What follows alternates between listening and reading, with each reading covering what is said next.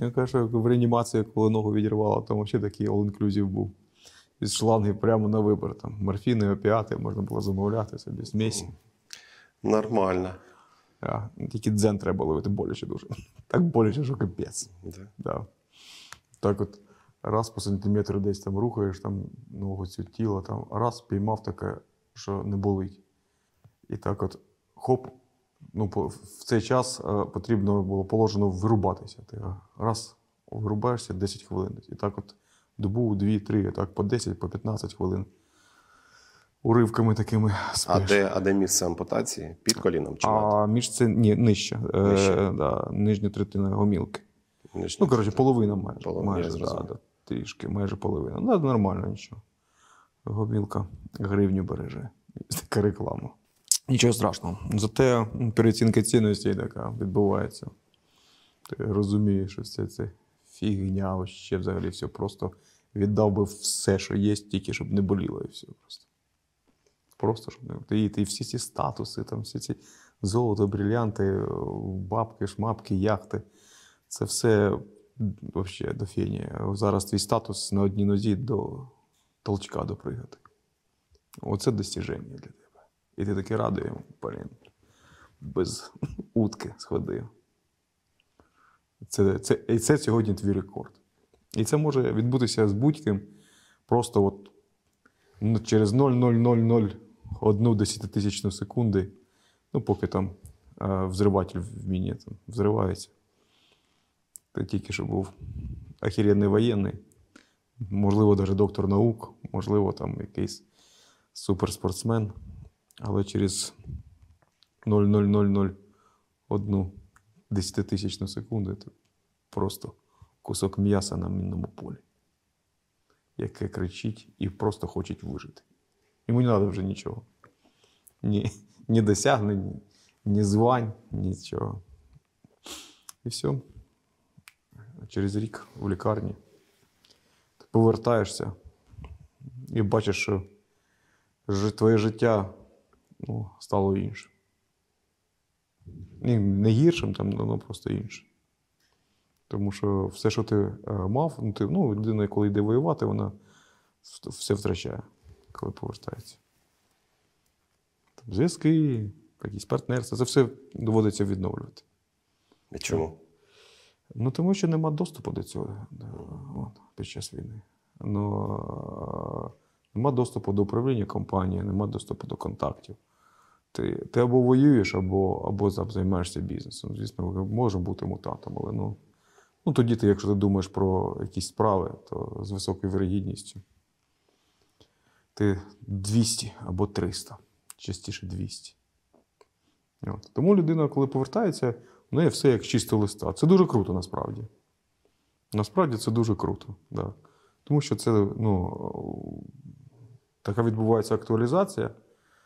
Якщо у людини ж кругозір, він же проявляється в пограничних станах. Ти вже в Києво-Могилянці, коли вчився, то нас там таке.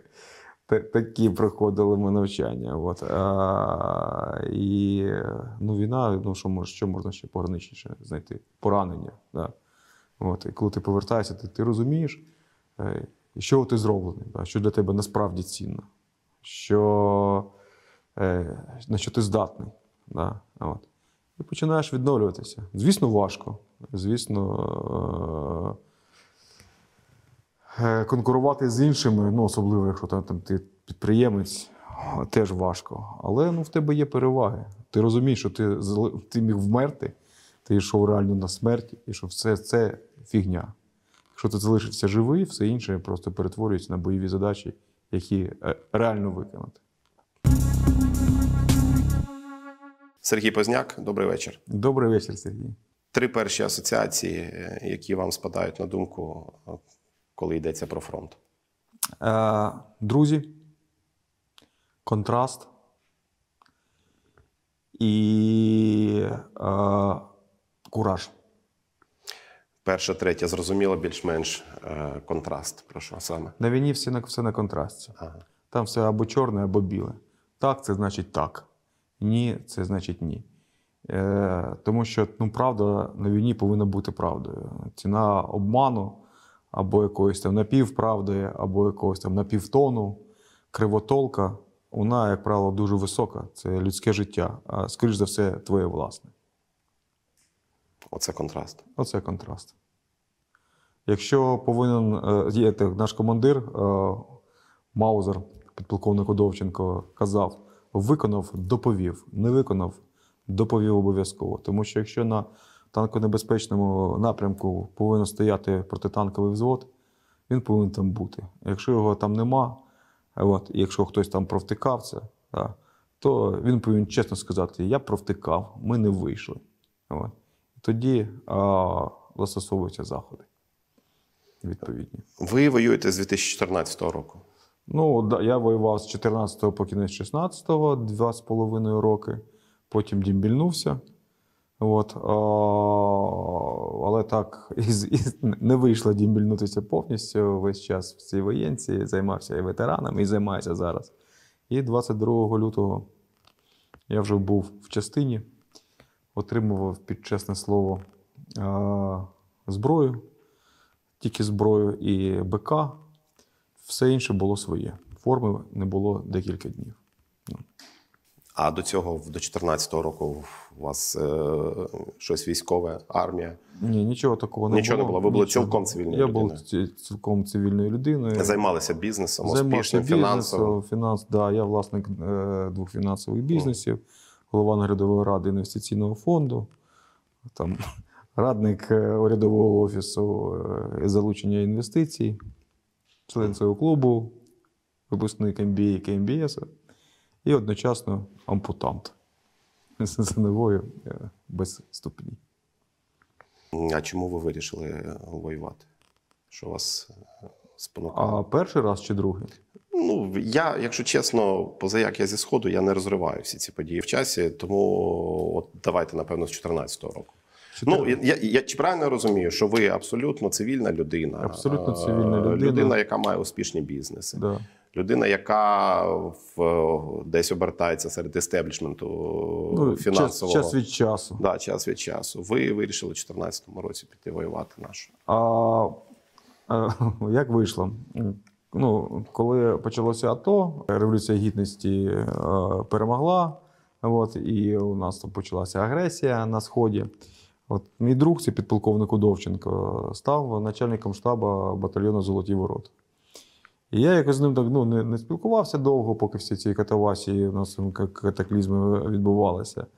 А позвонив йому, каже: Олег Анатолійович, чим займаєшся? Він каже, війною займаюся. А я кажу, як? Він так, ну приїжджай, каже, подивишся. Я на що подивишся? Ну, подивишся на казарму.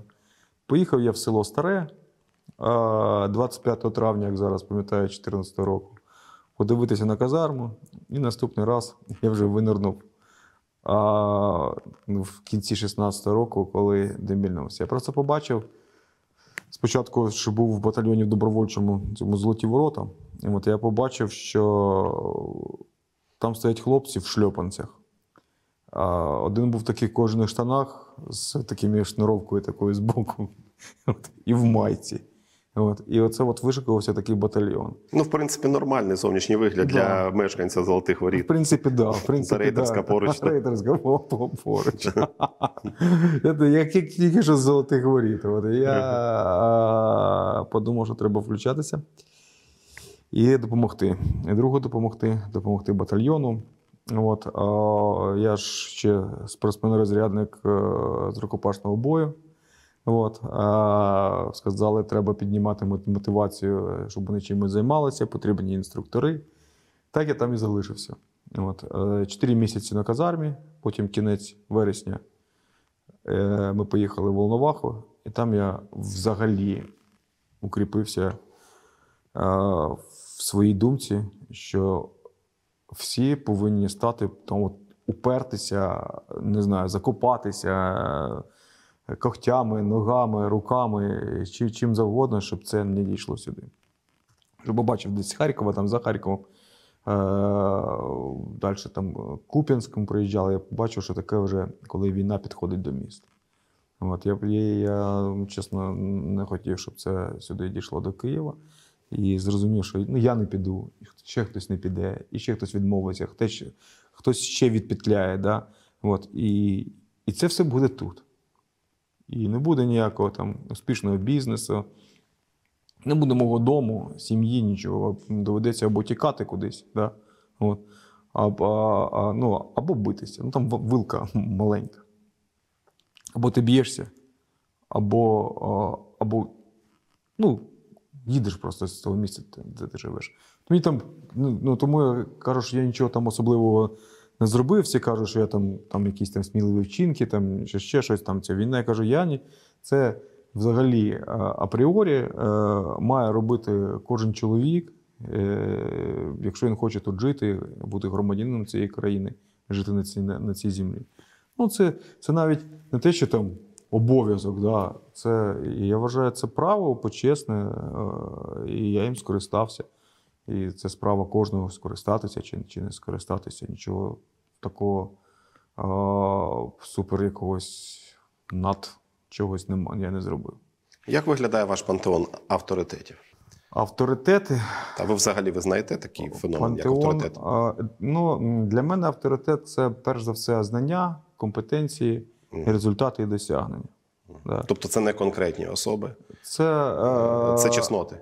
Це чесноти, так, да. Так точно.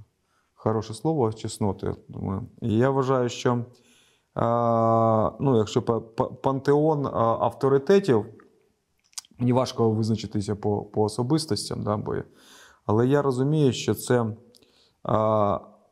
люди шляхетні, які саме йдуть шляхом чеснот. Да. І от е, всі, хто допомагають перемозі, щиро там допомагають. Ну, важко, мабуть, це визначити, але якось так, як кажуть американці, мабуть, там десь там на рівні філінгу. Да? Але це люди, е, які беруть на себе відповідальність, які е, здатні бути от, нам вирости в цю еліту, там, про яку всі кажуть. У нас насправді немає еліт, у нас є верхівка правяча. От, е, і все. А еліти ще визрівають. Але найбільше з цих це ті, хто е, роблять щось для перемоги відповідально. Да. Тому що еліти це взяти на себе відповідальність за майбутнє, взяти на себе відповідальність перед історією, перед нащадками, за долю нації. Це дуже важкі речі. От, і ну, йти якби шляхом їх реалізації, ну, ну блін, ну, це треба від, від багато чого відмовитися. Я так е, трохи відчув, думаю, блін, ну зачем я сюди? Але вже ну, я, я, я не знаю, я ж кажу, це якось або на підсвідомості я не можу е, відвернути. Там, там, і, беру участь і в різних і політичних процесах, і в формуванні державних політик. От, і ще і війна у мене ж, я, ще, я вже і на посаді. От завтра зранку е, о 5 підйом на полігон, от, тому що я треную снайперську групу. Міг би на яхті. Мені дуже подобається на яхті ходити. От. Е, іноді подумаю, блін, ну Серега, ну, ну нафіга тобі це. Але я відпочиваю відповідальність. Ну, якось ну, не, не дає. І це, е, е, це внутрішній компас, совість, да, е, з якою я переважно не рекомендую там, загравати і сам собі не даю. От, е, не дає мені поїхати на яхту. Хоча я міг, я міг не йти на яку війну, в мене четверо дітей, троє малолітніх. е, От, е, а я подумав, Стасік підійде до мене, син мій е, старший, і скаже: папа, а де ти був, коли була війна? А я йому що скажу? На яхті. На яхті Стасік, я сховався за вас за трьох. За Стешу там півторарічну чи однорічну. От, за Сонечку 4 роки, за тебе п'ятирічну, там 4,5. І що? Як? І де моя совість буде? Хто ви світоглядно? Що ви вірите? Я вірю в Бога. Я Християни. християнин, так. Да. Я християнин. А, був у мене Православний. православний християнин. От, е, я вірю в Бога. Я вірю в те, що Бог мені допомагає. От. І я е, розумію, що ця віра мені ну, часто, часто допомагає. Це такий один з моїх пріоритетів. В цей переломний момент, про який я розповідав. От. А саме, саме Е, віра допомогла мені зміні, змінитись. А, і тому Одужати, вийти. да, Так. одужати, вийти, припинити там. І, Так, багато да, да, багато, речей. багато різних речей. Угу. Не їздити на Казантіп. Це Це да, це вчинок, це важко. що невже не поїдете після звільнення Криму? Не- Поїду. Ну, але вже в іншій якості, та не Да, да, надо, поїду. Поїду, там, там гарно. Ні, ну, там весело. Е, Це ж там же ж Оленівка, здається, десь там. Оленівка, Мирне, да, да, Ну, я да, чув, да, там уже частково зах... е, уже у- українська присутність є, Є. У, у, у, вигляді Storm Shadow переважно. Да, вони там при, приїжджають. Приїжджають уже паркуються. ж трішечки пошуміти. Да, пошуміти, щоб нормально. Атмосфера була так трохи позитивніше, Ну, так, так, все правильно. Пару шедов запаркувалося, бажано в Кримський міст. Все веселіше. Так, абсолютно. Якщо говорити про політичний світогляд, е, ви яких поглядів людина? Ну, судячи з того, що ви фінансист, судячи з того, що ви займалися великим бізнесом, ви, напевно, такий затятий капіталіст. Колись, колись був е, великий бізнес. Тепер цей бізнес е, ну, не великий, а так середній. Дуже сильно Ну, я в, говорю в ті Да. моменти, ваш світогляд же він же формувався А- протягом тривалого часу. А я, я, я такий е, праворадикальний е, капіталіст, якщо чесно. Праворадикальний капіталіст. Да. От, я, ну, ну, я кажу просто про свої е, відчуття і вподобання, і що, що мені подобається. Мгм. Да. От, а, ну, якщо чесно, то це можна характеризувати саме так. От. Мені подобаються якби різкі міри, мені подобається, я вважаю, що іноді це правильно, от, але ну, потрібно правильно обрати момент для цього, да, щоб не нанести шкоду. Да, от. Ну і звісно, я за е, вільний капіталізм, за бізнес, за сприяння бізнесу. Тому що ну, бізнес е, створює саме ту додаткову вартість всередині, за, за рахунок чого живе вся країна. Живе вся країна, працює економіка, формується бюджет, створюються робочі місця. Ну, багато, багато чого. Тобто ви е, ставитесь е, добре до лібералізму економічного, а до е, Національного. морального лібералізму ви ставитесь трішки гірше. Трішечки гірше. Ну, навіть не трішечки, а Істотно. істотно гірше. А, ну, тому що, ви знаєте, от буквально одна з вами розмова, вона ніби продовжується вже пару днів. Я на ці теми розмовляю. І один мій друг сказав: каже: слухай, каже, ну наступає час, коли добро повинно, знаєте, я при прислів'я, що добро повинно бути з кулаками, кулаками. Да?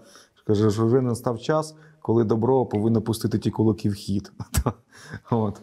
А, і мені здається, що цей час е, він все ближче і ближче, і він, він ну, настає. Да? Тому що коли добро повинно показати, що добро це сила. І е, праворадикальний підхід тут ну, мені імпонує більше за все. Е, Віктор Розовий, боєць е, третьої штурмової бригади, у мене на інтерв'ю сказав, що в його оточенні, в його військових підрозділах ем, переважають люди традиціоналістських, таких радше правих поглядів. Чи збігається це з вашим враженням? З моїм враженням, з моїм оточенням, Ну, мається на увазі, так, от якщо ну, у кожного з нас є суб'єктивне сприйняття чогось. От він, от спілку, спілкуючись з багатьма людьми, склав таке враження. У нього склалося. Яке склалося у вас враження? Які люди вас оточують? ну так, так само. Да, мене оточують такі люди. Ну це ж військові. Да, військові. Я служив у батальйоні Кульчицького. Я і зараз діючий військовослужбовець. От, але е, поки відновлююся, то мене перевели на іншу посаду, в інший, в інший підрозділ. От, це, а, як кажуть, е, націоналістичний батальйон. От, і е, саме такі люди там мене і, і оточували. От, е, традиціональних, православних, християнських е, е, напрямків думки, душевної конституції і способу життя.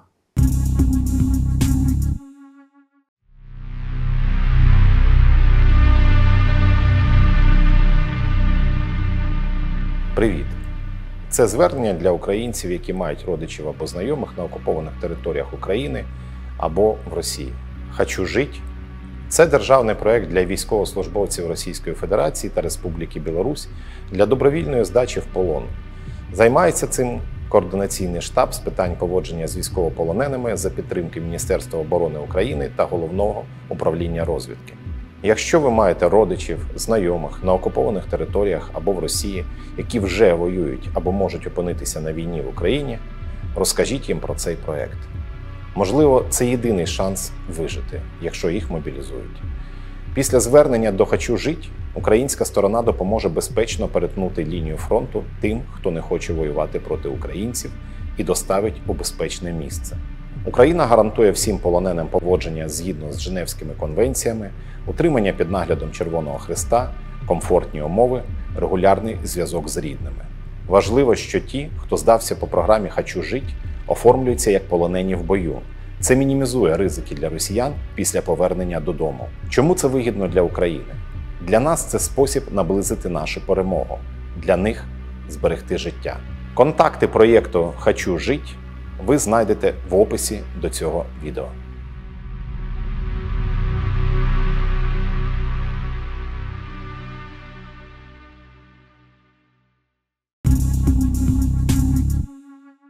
Як е, змінилося ваше сприйняття війни в 2014 році і е, уже після повномасштабного вторгнення? Це А, різні, це різні абсолютно, Абсолютно. кампанії. Абсолютно різні І- компанії. І я сказав, що я це не розриваю, але е, я не думаю, що мені коректно це оцінювати. Скажіть ви, як безпосередній учасник і е, тієї кампанії, і цієї. Це дві різних війни, чи це одна війна? Війна одна. Війна формат, одна? Формат різний. Формати різні. Формат Ага. різний, да. Ага. Формат і масштаб різний. Знаєте, як кажуть, на АТО уютна атошка. Під час уютної атошки там було трохи е, полегше. Але зараз веселіше, е, зараз більше е, свободи дій, і можна по-справжньому знищувати. Нас забанять за ці слова. Ми щось придумаємо з цим. Хорошо. Дякую. Мене заріжуть на місяць забанили. Раза два вже. Дивіться, ми щось вирішимо, я думаю, з цією проблематикою. Ну, Ні, це правда. Звісно. Це правда. Це мої ліберальні погляди, так кажуть. Ну так, просто тут е, засідання новоетичного комітету. Ви спілкуєтесь з цивільними людьми і, очевидно, вимушені, як і будь-який військовий, реальний спростовувати е, і е, руйнувати якісь, мі, якісь міфи про, про війну, які є у цивільних. Які найрозповсюдженіші міфи про війну є у цивільних людей, з вашої точки зору? Найрозповсюдженіший міф, що війна далеко. Мгм. Ну, тут. Ми просто зараз не бачимо, да, як е, сказав е, Сайгон, поки у Києві пахло жарними пісюнами, Мгм. всі любили військових. Та і найрозповсюдженіший міф, що це десь далеко. Це дуже. Ми ж пам'ятаємо, що за е, три доби вже були, е, ворог був коло Києва. А, від цього зараз ніхто не, застрахований. Це треба зрозуміти. Раз. А два, найрозповсюдженіший міф, що військові е, емоційно нестабільні, м'яко кажучи. От, ну, багато реально моїх знайомих, особливо дівчат, кажуть, «Мені так- я так боюся. Там, я коли бачу військового, я так його боюся, бо він може підійти щось мені зробити. Я кажу, що він тобі зробить? Ну, не знаю, там щось. Скаже чи вдарить там. Ну. а, ну, люди так думають. Звісно, що це е, свідчить, напевно, про невисокий е, суто когнітивний рівень е, тієї людини, яка таке припускає. З іншого боку, я ще припускаю, що можливо недостатньо просвітницької мі- Нема- діяльності да, ведеться. Комунікаційна щодо цього. стратегія профільним відомством нашим провалена по повній. Навіть Йдеться про міністерство міністр, справ про Міністерство ветеранів. справ ветеранів. Так, Да. І реально навіть є звіт Рахункової палати 21 вересня. Це навіть те, що вони опублікували. І там, ну, крім того, звісно, там ж 182 мільйони неефективного використання коштів, Мгм. ну, мімо каси. От. А така невеличке зазначення невеличке, е, 60% ветеранів е, не були проінформовані про належні їм пільги, послуги, статус. Саме та категорія, яка мала про це знати, вона не знала. От уявіть, пацани приїжджають з нулів на ротацію сюди. От. І вони думають, що на них забили. Вони не- тупо не знають, що їм. Ну, і ніхто їм про це не каже і не хоче казати. І вони у повній впевненості, що ними ніхто не займається, що всім пофіг на них. І вони відповідно реагують. Суспільству, звісно, це ну, не подобається. І суспільство відповідно реагує. І тому ми бачимо вже такі сигнали, вже кейси цілі по типу Young Business Club. От, Та ми обговоримо його. У мене працював друг, мій тривалий час, дуже кілька років у ветеран-хабі, і вони за фактом робили те, що мала б робити держава. Тобто соціалізували, знаходили роботу. Так точно, ми От. теж цим займаємося. Ну, е, доводиться громадськості, е, Ваша асоціація. Да, наша асоціація. Брати на себе цю роль держави і виконувати її. Тому що ну, нема їх виходу ж іншого нема. Ну, якщо ми теж заб'ємо на, на своїх побратимів, заб'ємо на, на ветеранів, то ну, ми ніколи не зможемо спокійно просто по вулиці ходити. Чого ви боїтеся? Ух. Чесно скажу, після е, підриву, після цього, от, ну, я реально лежав і вмирав на мінному полі. Ну, до мене ж там не, могли там підійти. От, а, я, і, і в мене ця рука була розвалена, я не міг собі накинути турнікет. От. Я лежав і стікав кров'ю. І я оту от ленточку на ту сторону я е, перейшов. За себе не боюся. Я дуже боюся за своїх дітей. От все, що я роблю, мені, мені нічого не потрібно в цьому житті. У мене є, ну, я знаю, що якщо я захочу, в мене все буде, там мені просто небагато потрібно. Да? От. А, але от все, що робиться, я роблю для своєї країни і для дітей. І я боюся, що у нас не буде країни або постраждають мої діти. А це дуже взаємопов'язані речі. У мене дружина, сім'я не хочуть нікуди їхати. Не знаю, Наташа на отрез, моя ця, ця свята моя е, жінка. Яка... Хоча ви можете собі це дозволити. Ну, звісно, я можу собі, я можу виїхати. Я ж- Ні, ні, я маю на увазі. Ну тобто, ви ваша сім'я може жити за кордоном. В Ну, в принципі. принципі, так. Да. Так. В принципі, можемо жити за кордоном, мене кличуть, мені є, там є чим займатися. В пропозиції, не знаю, там до півдесятка з, з нормальним забезпеченням. Кажуть, Серега, приїжджай, все буде. Ось тобі будинок, ось тобі все, тільки займайся там нашим фондом, а то займайся нашою компанією, або тим. Ну, е, в- своїй сфері професійній, військовій сфері, е, ну, теж там реальні пропозиції є. По снайперському по цьому руху багато. От. Е, Але ну, як я поїду? Війна йде. Чесно, ну, Наташа на мене якби, ну, лається там. Я ж там кажу, що я зараз відновлюся. Ну, там взвод цей, який я там уже на, на, на посаді, готується потихеньку. Я кажу, два місяці. Ну, я кажу, Наташа, ну треба буде після нового року, я поїду по Любасу з пацанами, ну тому що як, як я командир взводу. е, А, вона ображається на мене.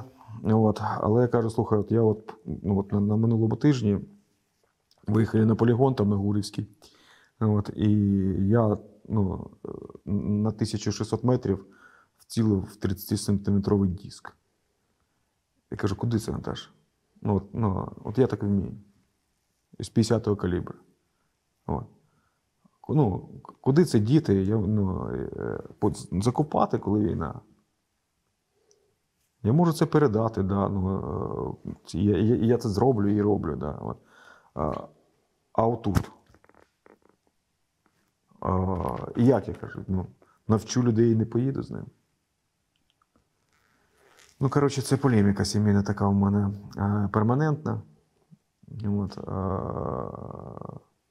тому що насправді я можу вже і ну, успокоїтися. І друзі наші спільні з вами знайомі кажуть мені, що ми тебе вкрадемо і веземо, якщо ти поїдеш в тил. Вони можуть. Вони можуть, так. Да, да. Це правда. Ну, у мене ж аргументи вагомі. Залізобетонні. Бути снайпером це ваш вибір, чи так збіглося просто? Так збіглося. Я снайпер від плуга, як то кажуть. Як, ну, е, Це ж на Гурівський там полігон цей приїхав, вийшли хлопці, ці там, там іно- іноземні інструктори, де подоставали там всі свої ці золоті руж'я. От, а, поставили ці три ноги, один на машину заліз з криші стріляти. Думав, ти ж, блін, оце б ти заліз би хоч би раз на машину там на позиції, вже через, вже через хвилину бо тебе знесли з якого розптура там, чи, чи з міномета. Я, я просто ліг, я, де порівніше було, трохи траву примяв, там вони кажуть, як ти будеш стріляти, ти щось бачиш? Я кажу, ну не чітко бачу. Що ви думаєте, що кажу, що є умова чи що? У Святогірську там взагалі весь час вниз головою стріляти е, довелося. От в мене просто в бойових умовах е, бойового досвіду набагато більше, ніж полігонів. А, а снайпером я е, е, зробився зовсім вообще, реально випадково. Я був старшим кулеметником. Е, І один мій товариш, е, ми вже тут в Мощуні вже відпрацювали, вже готувалося. У нас було бойове зладження. Квітень місяць. Ми вже виїжджали в квітні на Ярову, ну східніше Святогірське. От. А, і мені один товариш мені е, сказав, хочу пожертвувати снайперську вінтовку. І дав на снайперську мисливську вінтовку Remington 700. Ну, вірніше, це штатна вінтовка е, американських снайперів, але це мисливський варіант з мисливським прицілом, семикратним Ніконом, як фотоапарат. Я хотів її віддати нашим снайперам, приніс у службу РАУ, щось вони там не змогли її там прийняти. А от. І я привіз її в Старев теж. От, і ми поїхали, пацаниці снайпера їхали а, до інструктора, а, до якогось модного там на, на заняття. Я кажу, можна я з вами? Ну, ну, а потім кажу, віддам вам цю відтовку. Поїхали разом. От, він так подивився на цю вінтовку, на мене, там ні сошок, нема нічого. Вона чорна така, і він такий. Ладно, каже, стріляє, дав мені пачку патронів, укроп. От, і я з 20 патронів 17 разів на 520 метрів, коротше, в 20-сантиметровий гон. От, пацани там. Ну, вони Не маючи спеціального досвіду. Не маючи досвіду, там такий ще приціл, це просто крестик такий по центру. От. І семикратні пацани там як порозверталися, там і балістичні калькулятори, і метеостанції, е, ці яких коврики для патронів, прицели такі здоровенні. Я думаю, блін. Але ну, їм потрібно було о, якби, е, на калькуляторах рахувати. А у мене задача була проста. У них просто складна задача була, а у мене проста, просто в гонг попасти. Бо в мене ну, нічого, нічого було регулювати на тому прицілі, нічого. У мене ну, не було шансів. Я поклав на рюкзак ту вінтовку. І, ну, коротше, 17 разів в- вцілив. Ну, чисто по. Так. Десь вітер дивлюся, так, так. Ну, думаю, так от чуть-чуть з краю. Динь! О, думаю, попадає. Вітер сильніше став, змінився, значить сюди треба зміститися. Динь. Ну, пацани десь по сім раз попадали з, з, з пачки. Ну, це, в принципі, а, мабуть, в рамках нормативів. Зі своїх е, модних оцих Да, рушниць. да, да, да. Це Ну, нагадує мені ситуацію, знаєте, коли оці модні рибаки приїздять, у них там е, оці всі сканери, Да. якісь, е, вони все бачать, у них уже VR-камери, якісь там спінінги модні, а тут дідусь стоїть, просто На- кидає на- закидушку. На нитку з, із світера. Так, так, так. От, і е, потім іде назад з кульком риби, а вони такі всі. Ну, у них різні задачі. У того задача рибу піймати, а у тих там налаштувати кучу е, е, приладів і побачити її можливо. Коротше, не скрізь діджиталізація не допомагає. скрізь. Не Сказав скрізь. інструктор, це каже, якийсь Гойко Мітіч, каже, нікому не віддавай е, цю вінтовку. От. Я почав працювати спочатку з цього Ремінтона, от, а потім нам у підрозділ в групу нашу дістався Барет Палтос. Мгм. От, ну, важка у використанні вінтовка, але, ну, якщо не навчишся. Якщо, якщо навчився, вона дуже крута. От. І дуже, дуже комфортна. Вообще. Це американське. Американський барет 50-го калібру, Мгм. ну, 12,7 по-нашому, натовський стандарт. От. Ми, коротше, ну, е, вистрілили всі патрони, які були, і я почав їх шукати, ці патрони. І побачив, що е, один з наших викладачів з, КМБС, е, Петро Чорноморець, викладав у нас біологію прийняття рішень. А от, а, такі патрони продає. Ну, не продає, шукає. І я позвонив, кажу, Петро, кажу, а де такі патрони можна купити? Він каже, там брат мій там на снайпері, Юрій Палич, Чорномолець, Чорноморець теж. Це такий батько всіх снайперів. От. І я позвонив, кажу, а є такі патрони? Каже, ти що з 50-го калібру працюєш? Я говорю, да. Він каже, да. А говорить, ти що, каже, будеш купляти патрони? Я говорю, ну да. А скільки, ну ти ж знаєш, скільки патрони коштує? Ну 400 гривень штука. Я говорю, да, і що будеш купляти? Я говорю, ну куплю. Ну а скільки купиш? Я кажу, ну 100 куплю. Він такий, що за бойові купиш? Я кажу, ну куплю, за які, яка різниця? Я куплю. Він такий, оце да, каже, перший раз таке чую. Ну хорошо, каже, купляй. Я йому там перераховував гроші, і він замість 100 патронів надіслав нам 300 цих. І тоді вже орики завили. Аж була ціла, ціла передача. Е, воєнкор Котенок, там такий є Котенок Z. Так, так, так. З- Да. З комсомольської правди, здається. Ну, мабуть, я не знаю. Він там знімав якогось там е, їхнього там спецпризначенця, який це заїкається, як казав. Патрон, говорит, в две фаланги, говорит, длиной пуля, говорит, и, и, и розочка, говорит, расходится. Ну, тому, конечно, там прорядили хорошо все до Гірська. Е, От коли з'явилися ці далекобійні, потім я, він сказав, а в мене є ще 416 барет, 4 винтовки в Україні, 416. Винтовка вводилася по ліцензії для встановлення рекорду е, дальності ураження. От. Каже, «Ну, але вона не підстріляна, ніхто не може пристріляти. Я кажу, ну не знаю. Відпросився на 4 дня в Київ. Поїхав, взяв того е, інструктора, який сказав, що його і комітіч, каже, пішли, винтовку пристрілювати будемо. Витягнув його, і ми за три дня простріляли. Повернувся я вже з винтовкою, яка е, е, виробник коротше, гарантує ураження в ростову мішень на 2,5 кілометри при базовій підготовці. О, з прицілом 60-красним Genesis ми, звісно, Це теж американська зброя. Да, ну це теж барет, але 416 А, це болтовік, та напівавтомат, а та болтовік. І ми устроїли там оком Армагеддон. Вони, ми повністю заблокували той Святогірськ, всі перекрестя під контролем. Вони не могли е, повноцінно якби, мінятися з Богородічня, виходить, виходили Святогірськ, а з тимчасово тоді окупованого, а е, ну, ті потрьопані, а з Лимана свіжі.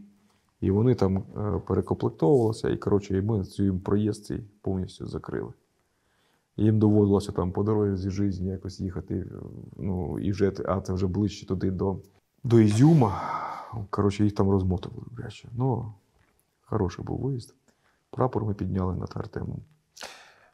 Поставлю дилетантське питання. Е, Чи є щось е, особливе, суто емоційно, коли снайпер натискає на гачок?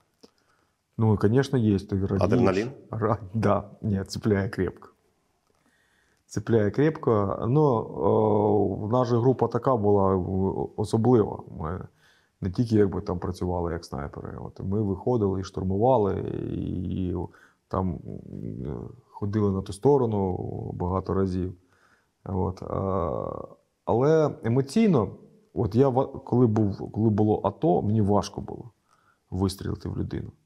От. А, Чому? Не знаю. Е, як, ну, якийсь таке, от треба, потрібно було зусилля над собою робити. А ну, як з початком повномасштабки взагалі. Як в Там люди банку. були, е, там люди були у військовій формі, е, І тут, тут, люди у ну, військовій тут, формі. да, приблизно однакові. В чому різниця? Е, Чи ви ну, були не впевнені, що то, що Ні, то я- росіяни, чи бу- як? Було, було впевнено, але, мабуть, не було такого емоційного стану ненависті до А, отак. Угу. От. Тоді ще, мабуть, або не сформувалося, ну, але тут вже такі були передані межі людяності всякої, честі, совісті, що ну, вони для мене як предмет.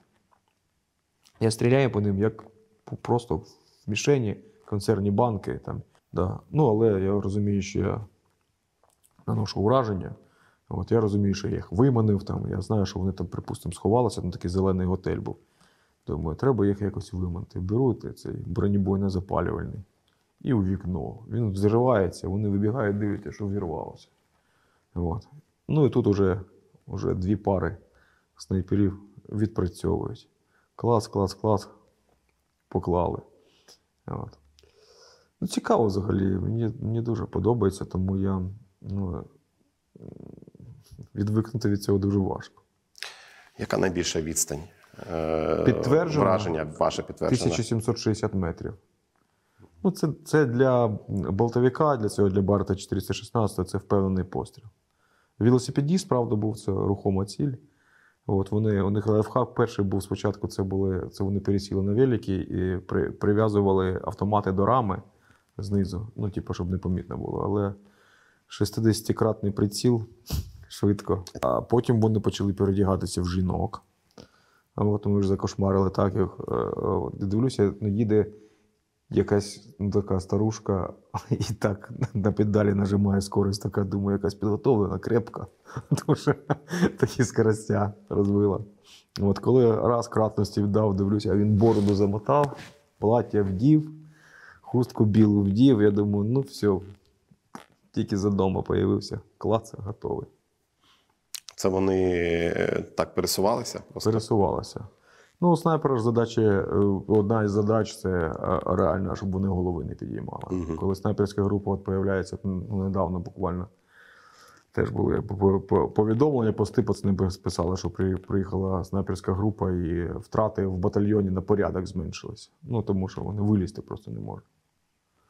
От. І коли коли в тебе є. Ну, я коли вже, коли вже мені ногу відірвало, пацани вже сталися, і зброя залишилася, то у них є ураження на 2200. Із, е... із Полтоса є, і із 416 є. Те, що ви стали снайпером, якось деформувало? Думаю, що так. Да. От які з'явилися професійні навички, не знаю, там можливо. А, ти всюди шукаєш позицію. А, Ти раз от, там у вікно дивишся так, тут десь ти прораховуєш відстані, зразу шукаєш орієнтири, по яким ти і ну, думаєш, як зробити нормальний сектор. Щоб підготувати позицію, це десь три дні нормально. Бувало такого. Мгм. До п'яти дерев. От, е, Снайпера, підготовка, якби і робота ну, не так, як в кіно показують. От, класний фільм Снайпер, він мотиваційний, всі. Ну, Старий з Томом Беренджером, наскільки ні, з Томом пам'ятаю. Береджером і наш ну, Білий Ворон. А, Е, ага, так. Ми з Наташою ходили в кінотеатр, вона мене вже так. Це ж кіно, це ж кіно. А Ні. ви такі, ну хто так робить? Ні, ну я просто дивлюся, коли люди лягли в траву, яка по коліно ростом. От, і, і стали, поставили вінтовки на сошки і пропадають звідти. Я думаю, що вони бачать інтересно. Ну, я просто знаю, як це воно буває. Ти приходиш на позицію, лягаєш в траву, ну, літо, 30 градусів жари або 35, там жарко ж. От. Ти тільки у тебе зразу два флакони отривіна з собою, бо ти коли лягаєш, все це ламається, вся ця пильця, вся ця пиль з землі, трава, вся ця суха, це все тебе в носі, в роті, в очах. От. Ти зразу задувся і потім робиш собі сектор. Раз, приминаєш, приминаєш, приминаєш. І це опять тебе все в очах, ти опять задувся. Ну тому що як доведеться стріляти, то завжди як е, по закону е, подлості ти, будеш чхати. Атривін це антигістамін. Ну да, це такі Проти алергії. Да, да, проти, проти е, алергії, проти алергії, проти комах, от, е, проти всього. От, Зробив сектор, тоді тільки ти почне е, стріляти собі. От. Подивився, де ти замаскований, де не замаскований. Ну, взагалі, так, по, якщо толкову позицію готуєш, місце, якщо нормально знайшов, то це займає, ну, треба на ньому поспостерігати три дні, три ночі просто не від, звідти не відходити. От ти просто знаходишся з усіми там котами, йожиками, собачками, які там білки, які там приходять, вже познайомився. Дивишся, де летить, де, де не летить, де, де на тебе, де наші, де, де де ну, особливо вночі хорошо все де виходи мінометів, там, мі- мі- мінометні е, розчоти познищувати. От. Ти собі раз, раз, раз, раз на кропиву орієнтири. Під дом, під міна, паті вони там бувало тусили, шуби ділили прямо в адміністрацію. Норкові десь від, з магазину витягнули. От. Все, потім ти вже тобі собі понамічав, от, і дроністу групи кажеш: док, полети там, там, там, там, по координатам подивися. Він подивився, тут скупчення, тут нема, тут нічого, тут, тут, тут, тут от можна працювати, тут нічого серйозного. Часто палилися вони по своїм публікаціям там, відео. Тому що ну, ми ж, виходить, відходили звідти через Святогірськ, і 40 днів, якби на, на Юрві рубалися, то ми знали там все. Ти дивишся, там десь арка така засвітилася в, у, у відео. Ну, Характерне, я да, характерна архітектура, або там двір якийсь, або дом. О, вони там, красавчики. Все, опять доктор налітав з 6 ранку. От, в сьомий передав. От, подивилися. Ну, все, знаємо, на яку позицію йти. Або дом, або бутилка. Дом, супердом. Або дуб і двері. У нас було чотири позиції. Перекривали ми весь Святогірськ. От, е, звісно, рельєф складний, тому е, доводилося е, лежати іноді вниз головою, от, іноді на боку, іноді двері, тому що там був такий обрив був. Ну так, там річка, там такі Да, пагорби різні. Два, два кілка вбив, дві таких ветки, так от двері виніс, замаскувався і лежав на дверях. Якщо б ті палки зламалися, то я за, цим або щось би прилетіло, бо я був боже десь там коло річки. Повертаючись до е, комунікації з цивільними, в чому от головна, головний misunderstanding, ваш е, непорозуміння з е, цивільними? Ну, тому що В чому е, полягає? відбулося, відбулося е, розділення на цивільних і військових всюди. Цивільний бізнес, військовий бізнес. Мгм. Да. Цивільна частина суспільства, військова частина суспільства. І нам зараз, ну, знаєте, потрібно, то кажуть, е, інтегрувати ветеранів у суспільство. Зараз навпаки. Зараз Суспільство треба. інтегрувати. Суспільство Я повинно згоден з вами. цілком. змінитися під е, ту велику кількість людей з бойовим досвідом. От. І е, misunderstanding основний в тому, що багато хто е, не розуміє особливості цього досвіду. От. І не можна людей судити, вони не можуть це зрозуміти. Це неможливо зрозуміти людині, яка це не пережила. От. І, а, і от вони не, не розуміють емоційного стану людини, яка повертається з війни. Це треба доносити. Ну, правда, це треба доносити. Це повинна бути комунікаційна стратегія реалізована да, до, до суспільства саме, саме до цивільних. А, і повинно бути сформоване розуміння, увага і повага до, до військових. Оцього нема. Оце, оце і формує те, то, як ви кажете, місце misunderstanding. Зараз в соцмережах від різних ломів лідерів суспільних думок е, летить меседж про те, що потрібно відкривати кордони, що незаконно утримувати людей е, під час воєнного стану навіть е, в країні. Ну, це все прокоментуйте, будь ласка, що ви думаєте з цього приводу? Думаю, з цього приводу, що кордони відкривати не можна. От, але потрібно провести теж таку комунікаційну і державну політику, щоб ТЦК не довелося змушувати людей йти на війну.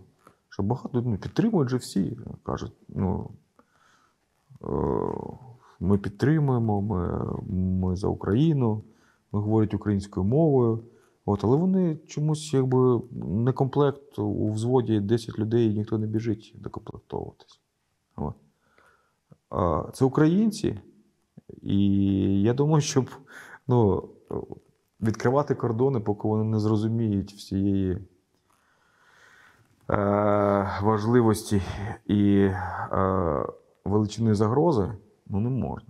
Ну, А тому що що- робити з людьми, які кажуть, я людина світу, е, я належу світу, от я не хочу бути скутим рамками якоїсь конкретної країни чи народу. Я цих, цих, людей не розумію. От, ну, у нас же є обов'язок. От. А якщо він військовозобов'язаний, він повинен йти на війну. От. І там і, от, свій світогляд світовий. Да? Ну, о, це ж Україна ж в світі знаходиться. Ну, Цілком. Не в космосі, ж, правда, не в вакуумі. Ні. Він же людина світу, значить, людина України. Іди захищай, значить. От. І світ, і Україну, світ е, взагалі від е, вселенського зла Росії, і Україну, зокрема. От. Ви бачили новини про luxury весілля екс-прокурора? Ага. І, Да, і ДБР Москва. і я читав, що по результатах е, цього всього скандалу йому вручили повістку. Чи правильно це зробили? Чи можна сприймати повістку як покарання в даному випадку? Я вважаю, що захист батьківщини це не покарання, це не може бути покаранням. Це честь для громадянина, який є громадянином своєї країни, який планує жити на цій землі, який планує тут працювати, який пл- планує е, бути і далі українцем. Да. Дати повістку ну, ну, людині, якій пофіг на цю країну. Ну от вони витратили там е, різні цифри називають, але хтось каже, що там близько мільйона доларів на, на, на, це весілля. От е, е, що можна сказати про цих людей? Можна, можна сказати про цих людей, що їм плювати на долю країни. От, може, я скажу, що це ганьба в такий час. Ну я ж знаю, що там відбувається. А к этому час Рубілово йде на, на це наступальна операція. От, а, які там втрати йдуть, що там, що там всі терплять, і в цей час робити таке, таке весілля, ти ну, мужик, ти, тобі ця країна дала все, в тому числі твоє прокурорське крісло, в тому числі всі ті статки, які ти, і ти не, не захищаєш. І коли у багатьох таке горе, коли людина, країна вся реально в сльозах, в крові, в траурі, е, діти плачуть за, бать- за батьками, за загиблими, е, ти влаштовуєш таку, ну, витрачаєш кошти на це. Да блін, ну, ну як це може зрозуміти? Ну, я бачив різні думки з цього приводу. Я погоджуюсь з вами безумовно на, на тисячу відсотків. Але я бачив е, таких е, винахідливих коментаторів, які казали: ну вони ж за фактом же ж влили ці гроші в українську економіку, в український. Як це називається? Е, Івент, івент індустрію. Да. Е, українські сукні, українські вишиванки. Ви бачили, скільки вишиванок там було. Ви бачили, скільки там їжі було. А ці там ведучі, е, аніматори. Ну що там в них ще було? Я не знаю. От, е, Класно, е, підтримали е, у- український цивільний бізнес. Абсолютно, ділери були українські ж, напевно, в тому числі. А під...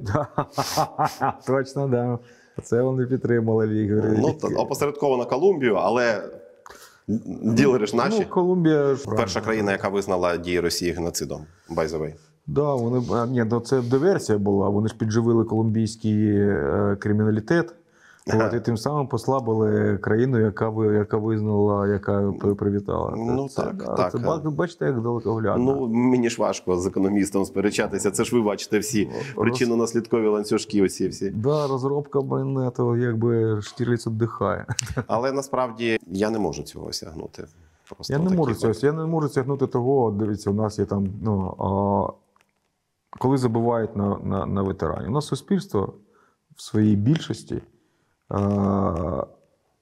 І йому не цікаво ті, хто повертається. От я так, ну, починаючи з малого прикладу, от я повернувся там з Америки з протезування, от, і я е, щодня паркуюсь десь рази три.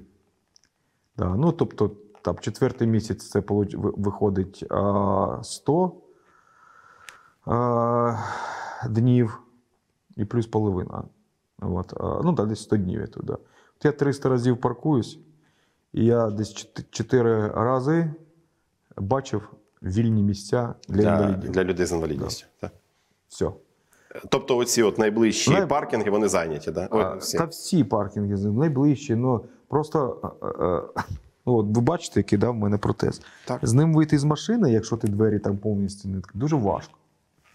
І так, там ти ціпляєшся за порог, там треба відкрити повністю двері. Треба отак от взяти, раз висунути тоді.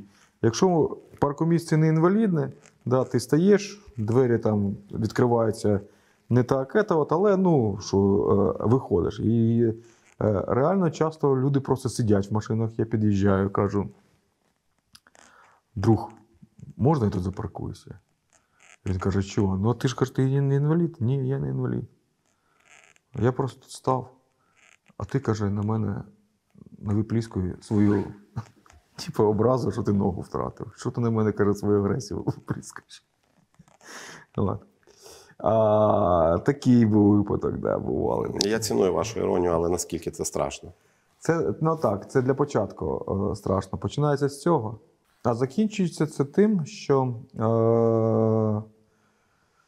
оця якби відсутність цієї комунікації, що ми бачили ну, в Young Business клубі. А ще закінчується тим, що людям не цікаві е, ті суспільству, е, ну більше я не скажу за всіх. Є окремі е, люди, які там живуть за чеснотами, сповідують їх, які розуміють свою відповідальність. Але більша частина їм цікаві. Ну, я ж кажу, у нас є проєкт, ми фінансуємо ветеранські бізнеси. Ми випустили облігації, залучаємо кошти і фінансуємо пільгово е, ветеранські е, бізнеси, ну, які зараз занепали. Угу. Ну, це зрозуміло. Людина півтора-два роки воює. От. Е, зараз не про занепалі ветеранські бізнеси, а про те, як реагує на це цивільний бізнес у своїй більшості. Да. І зріст цього ми побачили в цьому кейсі Young Business Club. А, ну, вони обтікаємо. Кажуть, слухай, Серега, ну, звісно, да, але ну, так, один, я себе вижу е, в е, деньгах на армію. Ну, тому що це е, ті люди, які зараз мене захищають, які ще можуть там якусь кінцівку залишити, е, або самим залишити це десь в посадці. А ті, які вже сюди повернулися, вони говорять, ну, пускай вони як-то самі. Угу. От. Ті, які вже не можуть його захищати, вони йому не цікаві. Він так каже, мені не інтересно. Ну, коли ставишся до людей як до ресурсу, це ж Да. таке дуже Категори- своєрідне капіталістичне мислення. насправді. Категоричний імператив Канта ніхто не відміняв. Ну, Це правда. Так. Е, Я читав ваш допис з приводу Young Business Club. І сам факт того, що вони попросили вийти людину в формі, він е, безумовно є приголомшливо диким. Особливо, якщо врахувати, що це ще й жінка була до того ж. Ну там багато факторів. Та, ну, це ж жесть така, що просто ну, жесть жестяна. Е, Як ви думаєте, яка справжня причина того, що сталося в Ян Бізнес Клабі? Чому? Тому що я не вірю жодному слову з того пояснення, яке вони потім виклали і намагались виправдатись. Я не вірю жодному звуку, який вони потім е, відтворили з цього приводу. Яка справжня причина? Як ви думаєте? Сергій, вони ж е, там 90% ухилянтів. От. Вони засяли. Що Ну, я бачив, що вони там е, і за кордоном, і на Балі, да, і десь вони там всі е, ухилянти злочинці. Угу. ці чоловіки, От. Е, є- які е, порушили закон перетину державного кордону, мобілізації, військової служби. От. А, можливо, якесь ще антикорупційне законодавство. Ну, неможливо, а, а, Або податкове. а подат- податкове. Да, от. І а, вони порушили, ну, те, що вони збираються в Україні, да, вони ж розуміють якби, е, наслідки їх діяльності за кордоном, їх філій. Да. Я одного разу е, ми були в Дубаях, їздили з, в Дубаї з е, КМБСом, і нас там запросили е, на засідання цього Young Business клубу. Половина росіян. Угу. Половина росіян, і ще із них десь 20% чисто таких чеченів, от, російських, кадирівців. Це Young Business клуб. І вони обнімаються, цілуються. Ну, яка країна, такі Ротшильди. Ну так, так, так, так, так, так. Це про Росію. Так, ну, там так, Кадиров це російський Ротшильд. І, і, ну, і от, ну, ви розумієте, це ж у них за душою є. Оцей колаборантська ця тема. Ну, Ну так, ну вони навіть позиціонували, що там створити максимальну е, російськомовну мережу молодих бізнесменів. Оце все. Ну я ні, ну я розумію, що це насправді е, що це. Конформізм. Це, це, це конформізм, а сама структура це е, Vanity Fair такий. Да. Е, Тобто для марнославних людей, е, які не мають чіткої прив'язки, для е, громадян світу. От реакція суспільства вона була правильна. І якою може бути відповідальність за це? От, скажімо, от цієї структури, бо більше ви з нею стикалися безпосередньо. Мій колега сказав, що вони мають задонейтити мільйон доларів. Просто, просто, просто по факту віддати не для того, щоб їх пробачили, і не для того, щоб якось їм це забули. Просто вони мали б це зробити в будь-якому разі. Ну, ну, мало це зробити були б дуже давно, навіть без всякого скандалу, якщо чесно. Там потужності є. Та вони кажуть, вони 9 мільйонів гривень задонейтили. А я такий, а я такий думаю, ні, ну велика цифра, а потім думаю, стоп. Я просто скільки там наш маленький канальчик е- е, задонейтив, я розумію, що ми цілком конкуруємо навіть з нашою істотною перевагою над таким е- прекрасним бізнес-клубом. Я е, з ними конкурую навіть просто як е, е, поодинокий бізнесмен і фізична особа, який е, свої кошти витрачає на, на все, що, що, що потрібно там для армії, для групи, для снайпінгу, для цього, для, для. От, не- не хва- Хвалитися не гарно, але ну, якщо е, там брати за то, то ну, ну, це там більша сума, чим їх в, на, на, порядок, мабуть. А, а за повномасштабку десь приблизно така ж. Чи правильно я зрозумів, що от е, головна проблема в комунікації е, ветерана, який більше отримав інвалідність на війні, це люди. Це от головна проблема. Це е, власне люди. Це не те, що там недосконала якась структура, це не якісь е, інклюзивні речі. Це саме передусім ставлення людей. Причому не лише чиновників, а й людей звичайних. Починається ж з, цього. Так. Виставлення людей звичайних. Потім це все потім відображається, все вже інші наслідки йдуть. І там відсутність цієї інклюзивності, Угу. ставлення цивільного бізнесу, відсутність підтримки. Тому що люди не вважають це за потрібне. Ага, ну тобто, е, умовно кажучи, стати ветераном без кінцівки важко не лише тому, що не забезпечує державу контроль е, відповідно в цій сфері, а й тому, що там просто стоїть якась людина вже в цей час, По-перше, стоїть людина. який чхати. А так, а більшості не чхати. От е, ви розумієте, е, ну от пільга в маршрутці там е, для ветерана, для інваліда. Це стояче місце, да, тільки. От, десь дають, десь не дають. От на цьому, на першому рівні подивитися. Ну, це починається все з першого рівня. Тут нічого нема. Є тільки формується десь в певних колах розуміння цього, деякі вже реально конкретно злякалися і починають якби, та от, якби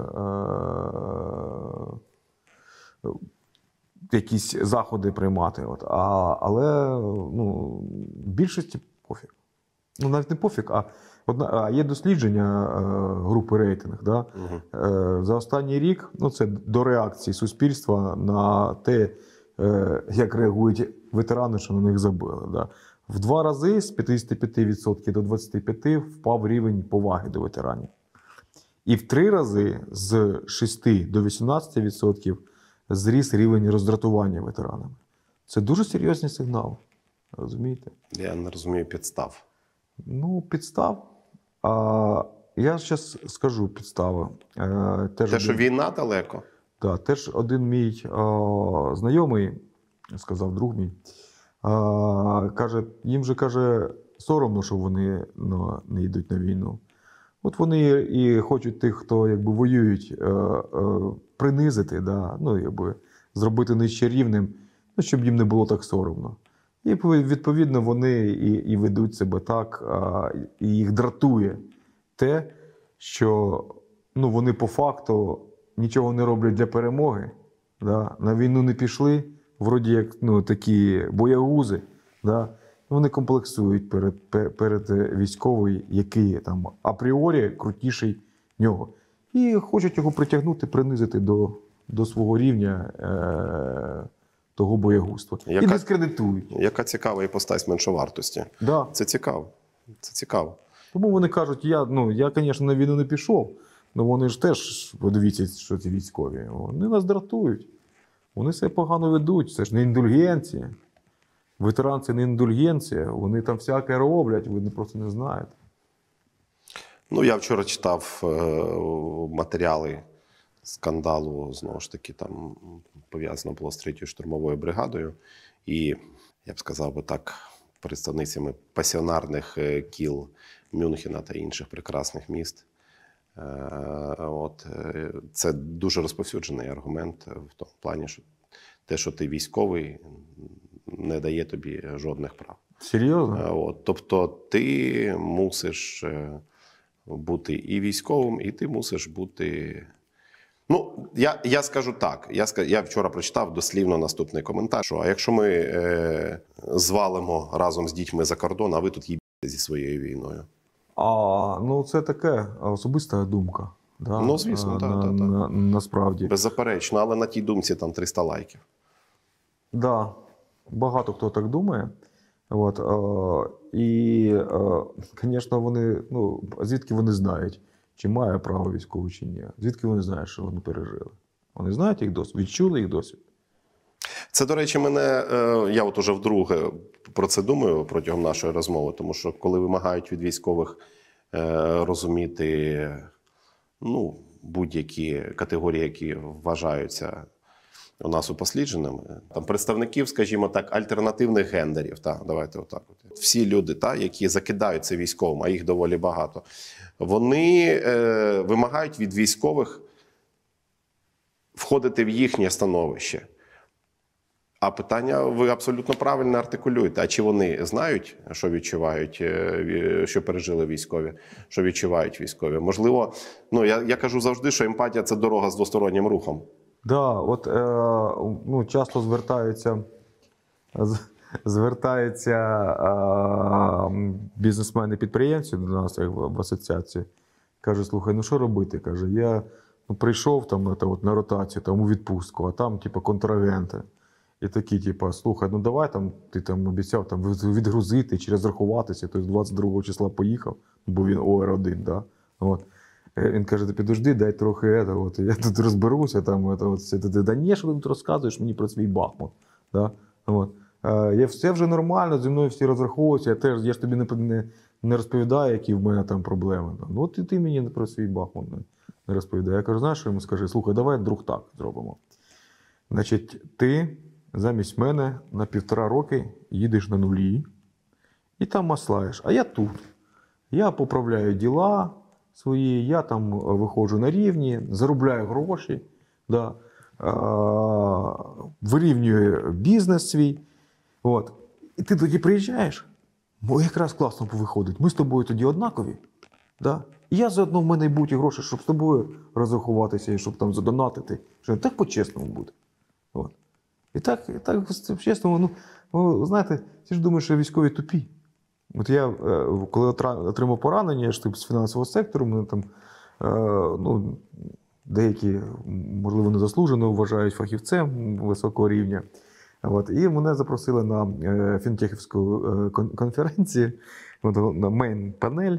От, голова е, міжнародні там спікери в панелі прямо. І не буду називати прізвищ. В общем, і я розповідаю. Ну, я сижу, що протези не було, тоді що нога була, була довго по формі, так, бе- без ноги, на, на, на милицях. Ну, розповідаю про фінансову систему, кажу, де я цьому навчився. Там все, доходить мікрофон до е, декого. І цей декого каже: мені аж невдобно, що у нас такі освічені військові.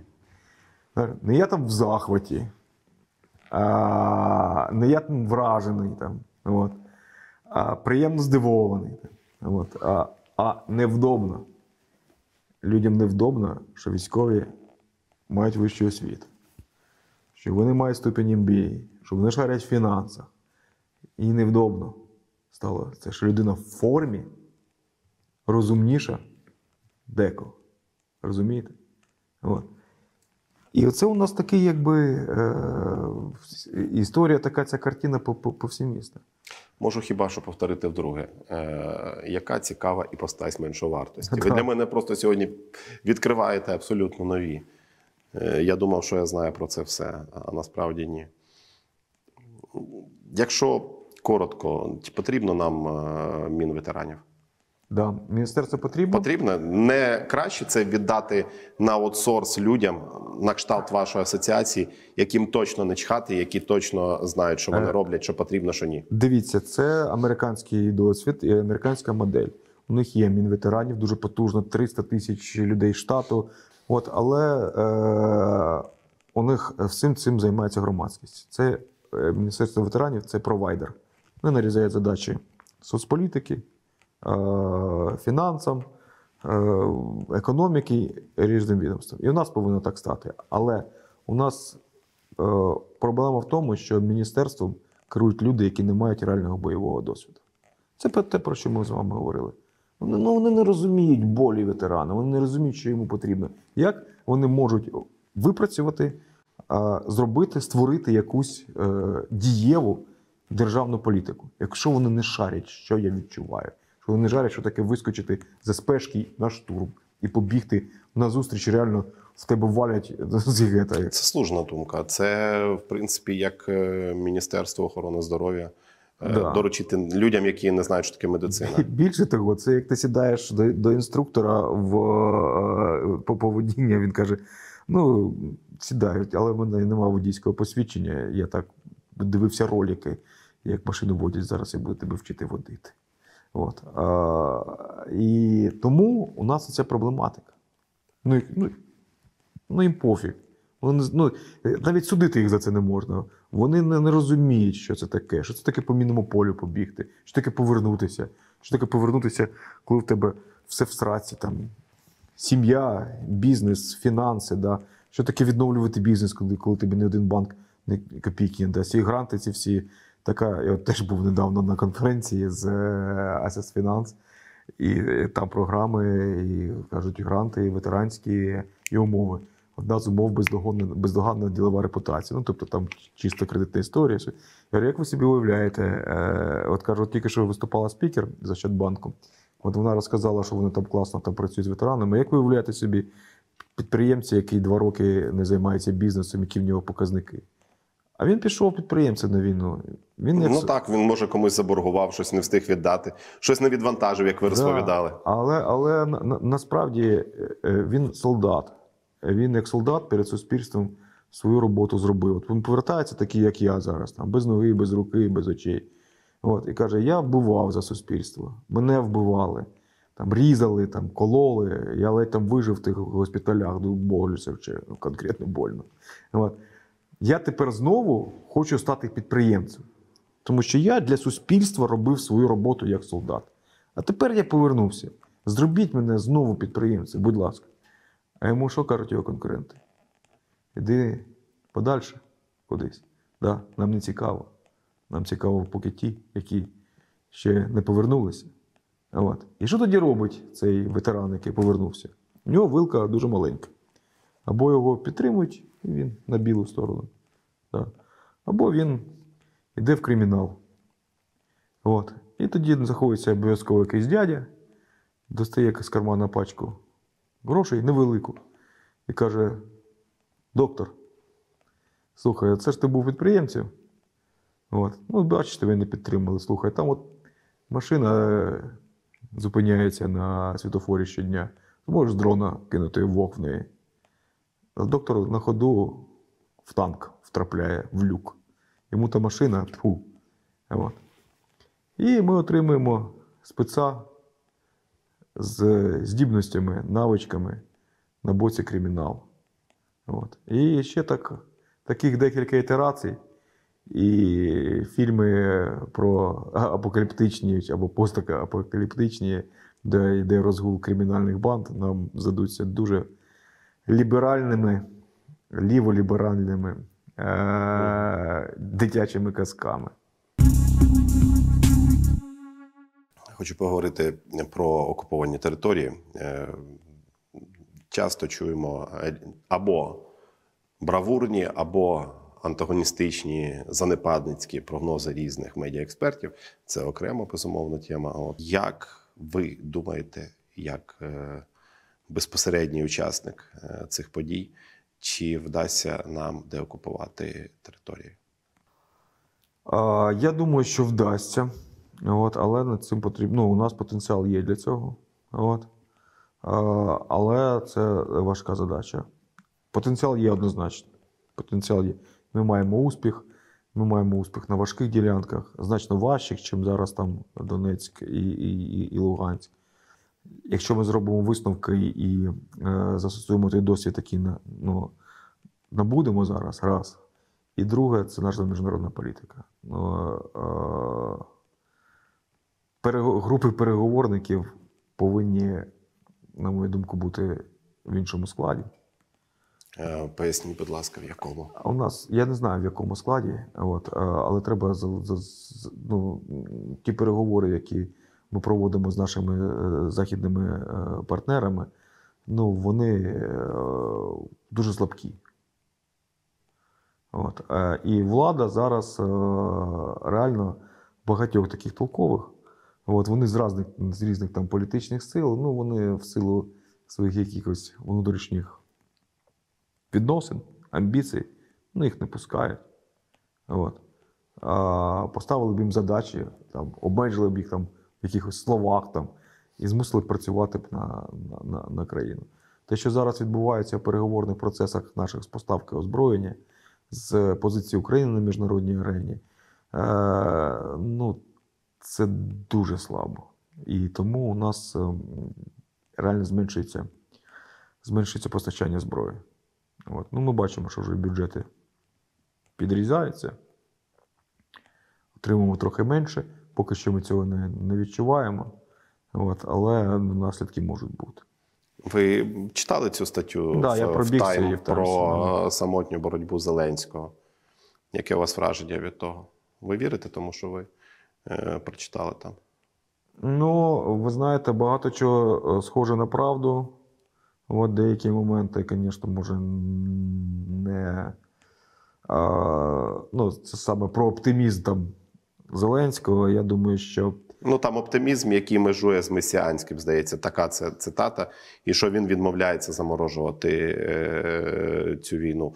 На що йому дуже активно натякають, е, що він мусить заморозити цю війну, і, е, мовляв, це може дати якісь От результати. саме це інакше під, нам. під сумнівом, що натякають. Я, я принаймні там в інфопросторі е, таких натяків, о, ну, принаймні яскраво виражених таких не, не бачив. От. Але те, що інформаційний вакуум навколо президента існує, от, те, що інформація, яка до, до нього доводиться, вона, ну, скоріш за все, дозується, то це, то це правда. От. То це правда. І а, можливо, у нього нема а, можливостей, часу, не знаю, чогось там. Просто якби, вникати в е, деталі. Але на сьогодні вже я думаю, що цей час е, настав. Да? Тому що його колишні помічники, як зазначено в тій за- західній в цій, в цій, в цій статті, починають потрохи зменшувати оберти. Да? От. І ну, насправді ситуація така і політично склалася, що треба стимулювати допомогу, треба стимулювати відносини, треба розірвати собі всі місця, е, щоб ми отримали озброєння і е, щоб світ не забув про війну в Україні, про ті жертви, про, ті, про ці втрати, про, ну, про, про бучу, про, про, про звірство росіян, тому що ну, багато хто починає забувати. Але позиція от щодо його категоричної відмови до заморозки. Ви поділяєте цю позицію? Мабуть, так. Я, я не уявляю, як це можна заморозити. Ну як, як, Е, ну, як ви це бачили? Ну так. Да. Це було, але втрата територій, людей. А, і я думаю, що у, у нас є можливості всі таких звільнити. А що ви думаєте з цього поводу? Я з цього приводу е, не маю остаточної думки не, і не думаю, що я маю право її висловлювати. Ну, тому що я не безпосередній учасник і я не експерт. А югославської стінки, як у наших е, військових експертів, за мною нема. Тому я краще промовчу. Да, Югославська стінка це, да, це Так. аргумент. Тому я краще промовчу. Я взагалі вважаю, що е, мистецтво е, промовчати, коли ти не можеш сказати щось фахове. Це прекрасне мистецтво, і- яким я прагну володіти ще на більш досконалому рівні. Е, З вашого безпосереднього досвіду,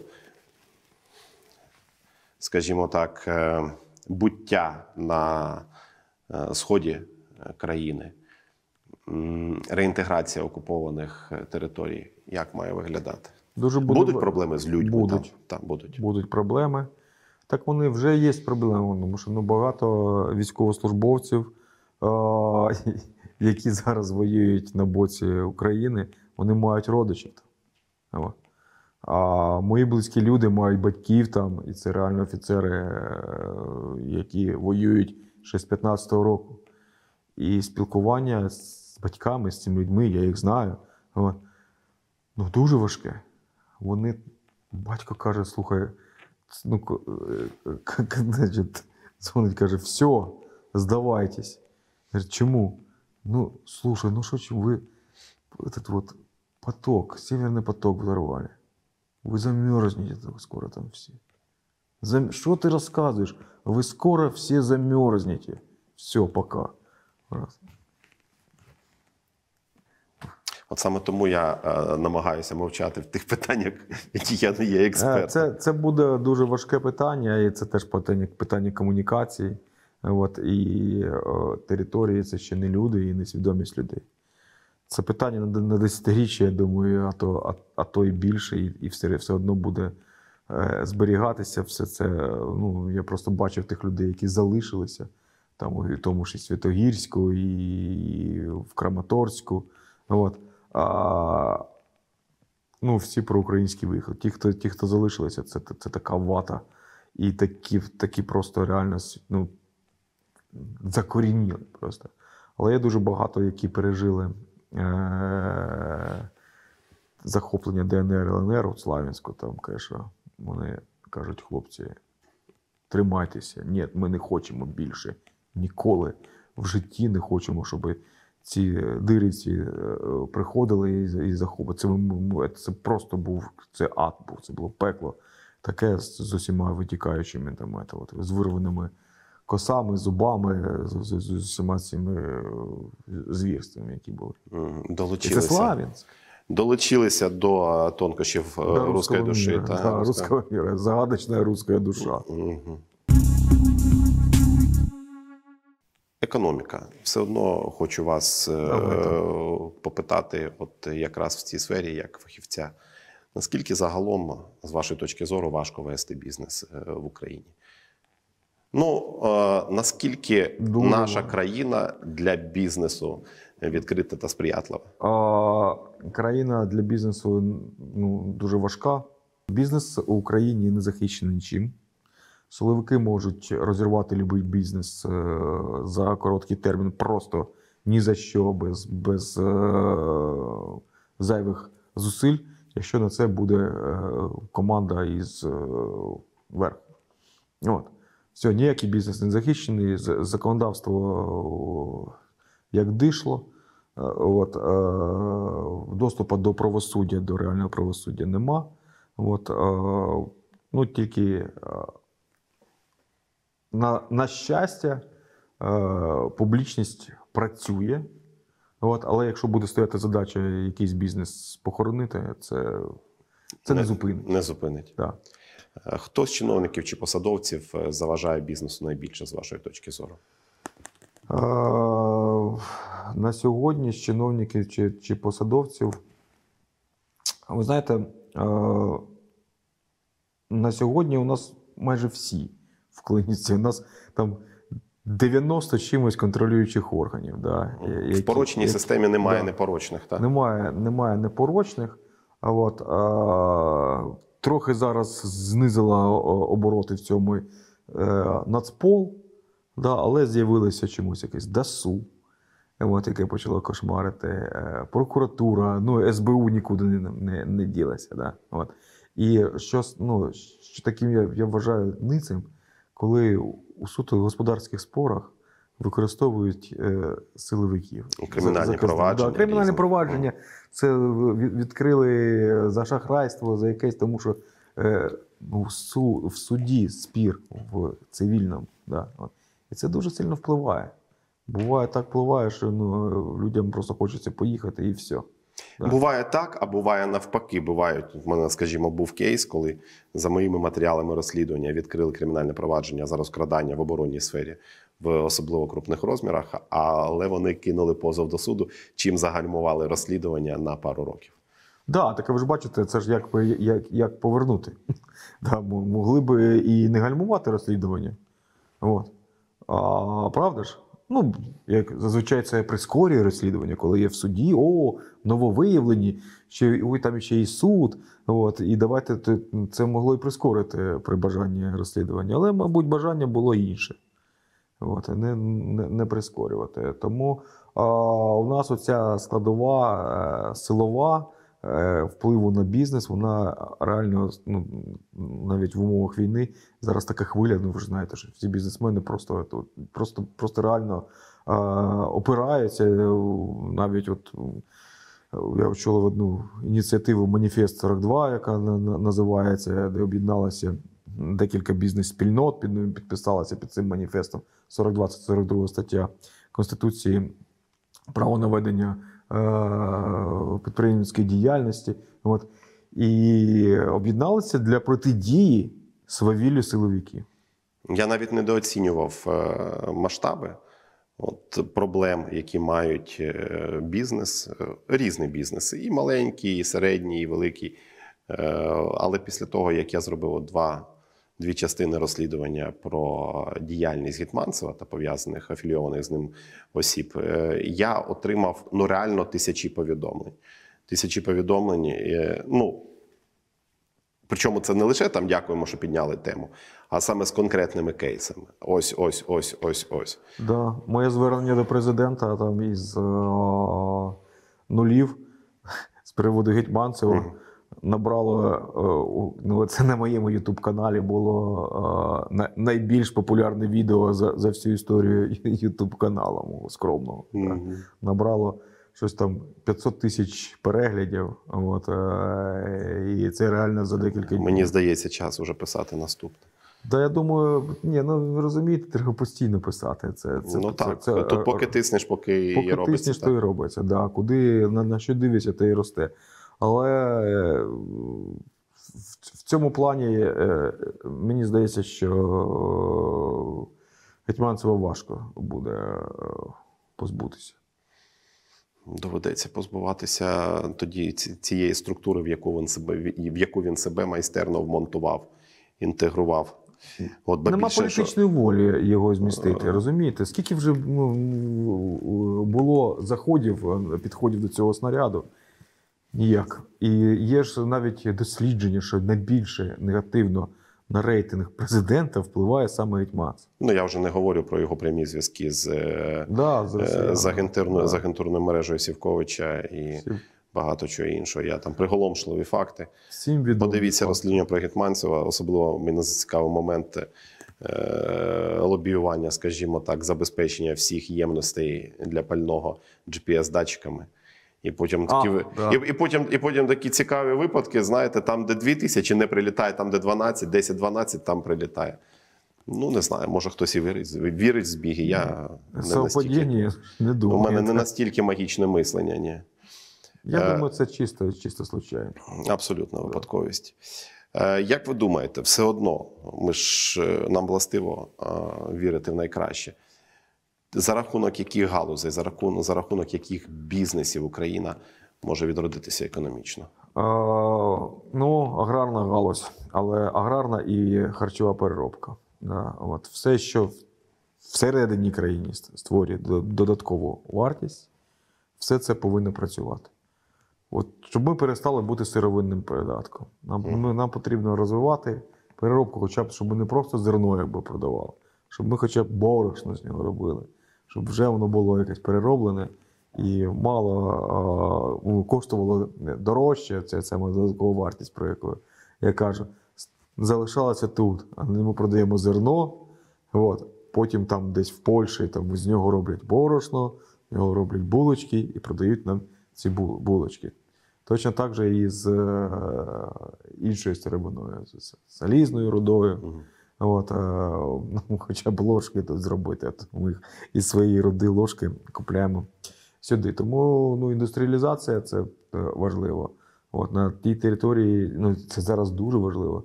Тій території, яка зараз якби не е, воює, да, яка, на якій можна це робити, це треба робити максимально. Просто зараз уже Просто не ні, це не це потрібно робити постійно, перманентно, незважаючи на ракетні обстріли. Е, Якщо щось кудись прилетіло, ну що ну треба відновлювати, ставити захист, е, робити в іншому місці і постійно, постійно зупиняти процес. Це Не можна. Ну, і така індустріалізація це такий якби інертний процес. Якщо його зупинити, його потім дуже важко запустити. А у нас Ну. вона потроху пішла, пішла. Законодавство вже є, прибічники є, вже ці індустріальні парки почали створюватися, один, другий, третій. От воно якось потроху пішло, пішло, пішло, запустилося. Незважаючи на шалений опір, теж я цього я не зрозумів. Багато і парламент е, опирався, і, і а, бізнес великий. Ну, бізнес великий можна зрозуміти в сенсі, можна зрозуміти їхню логіку, тому що вони е, розраховують бути монополістами до кінця життя. От, це Да. раз. А парламент, е, ну тому що частина парламенту працює на великий бізнес, частина на Росію, якій не вигідно, щоб будь-який успішний кейс в Україні був реалізований. 100%. Це очевидно. Вони навіть самі можуть не підозрювати, але я просто досліджуючи конкретні якісь речі, як вони заходять майстерно через Казахстан, через різні структури. Да, Я да, колись да. розбирався з ситуацією азбеста цього. От, е, е, вони настільки інтегровані в, в усі галузі. От, е, на превеликий жаль, цих На метастаз жаль. Да, ще позбуватися і позбуватися. Буквально там позавчорашній а, кейс заступника Нацпола. Так, так. Що дружина з е, російським Дружина паспортом. а, громадянка Росії квартиру орендує кримінального авторитета російського. Ну, що це таке? От.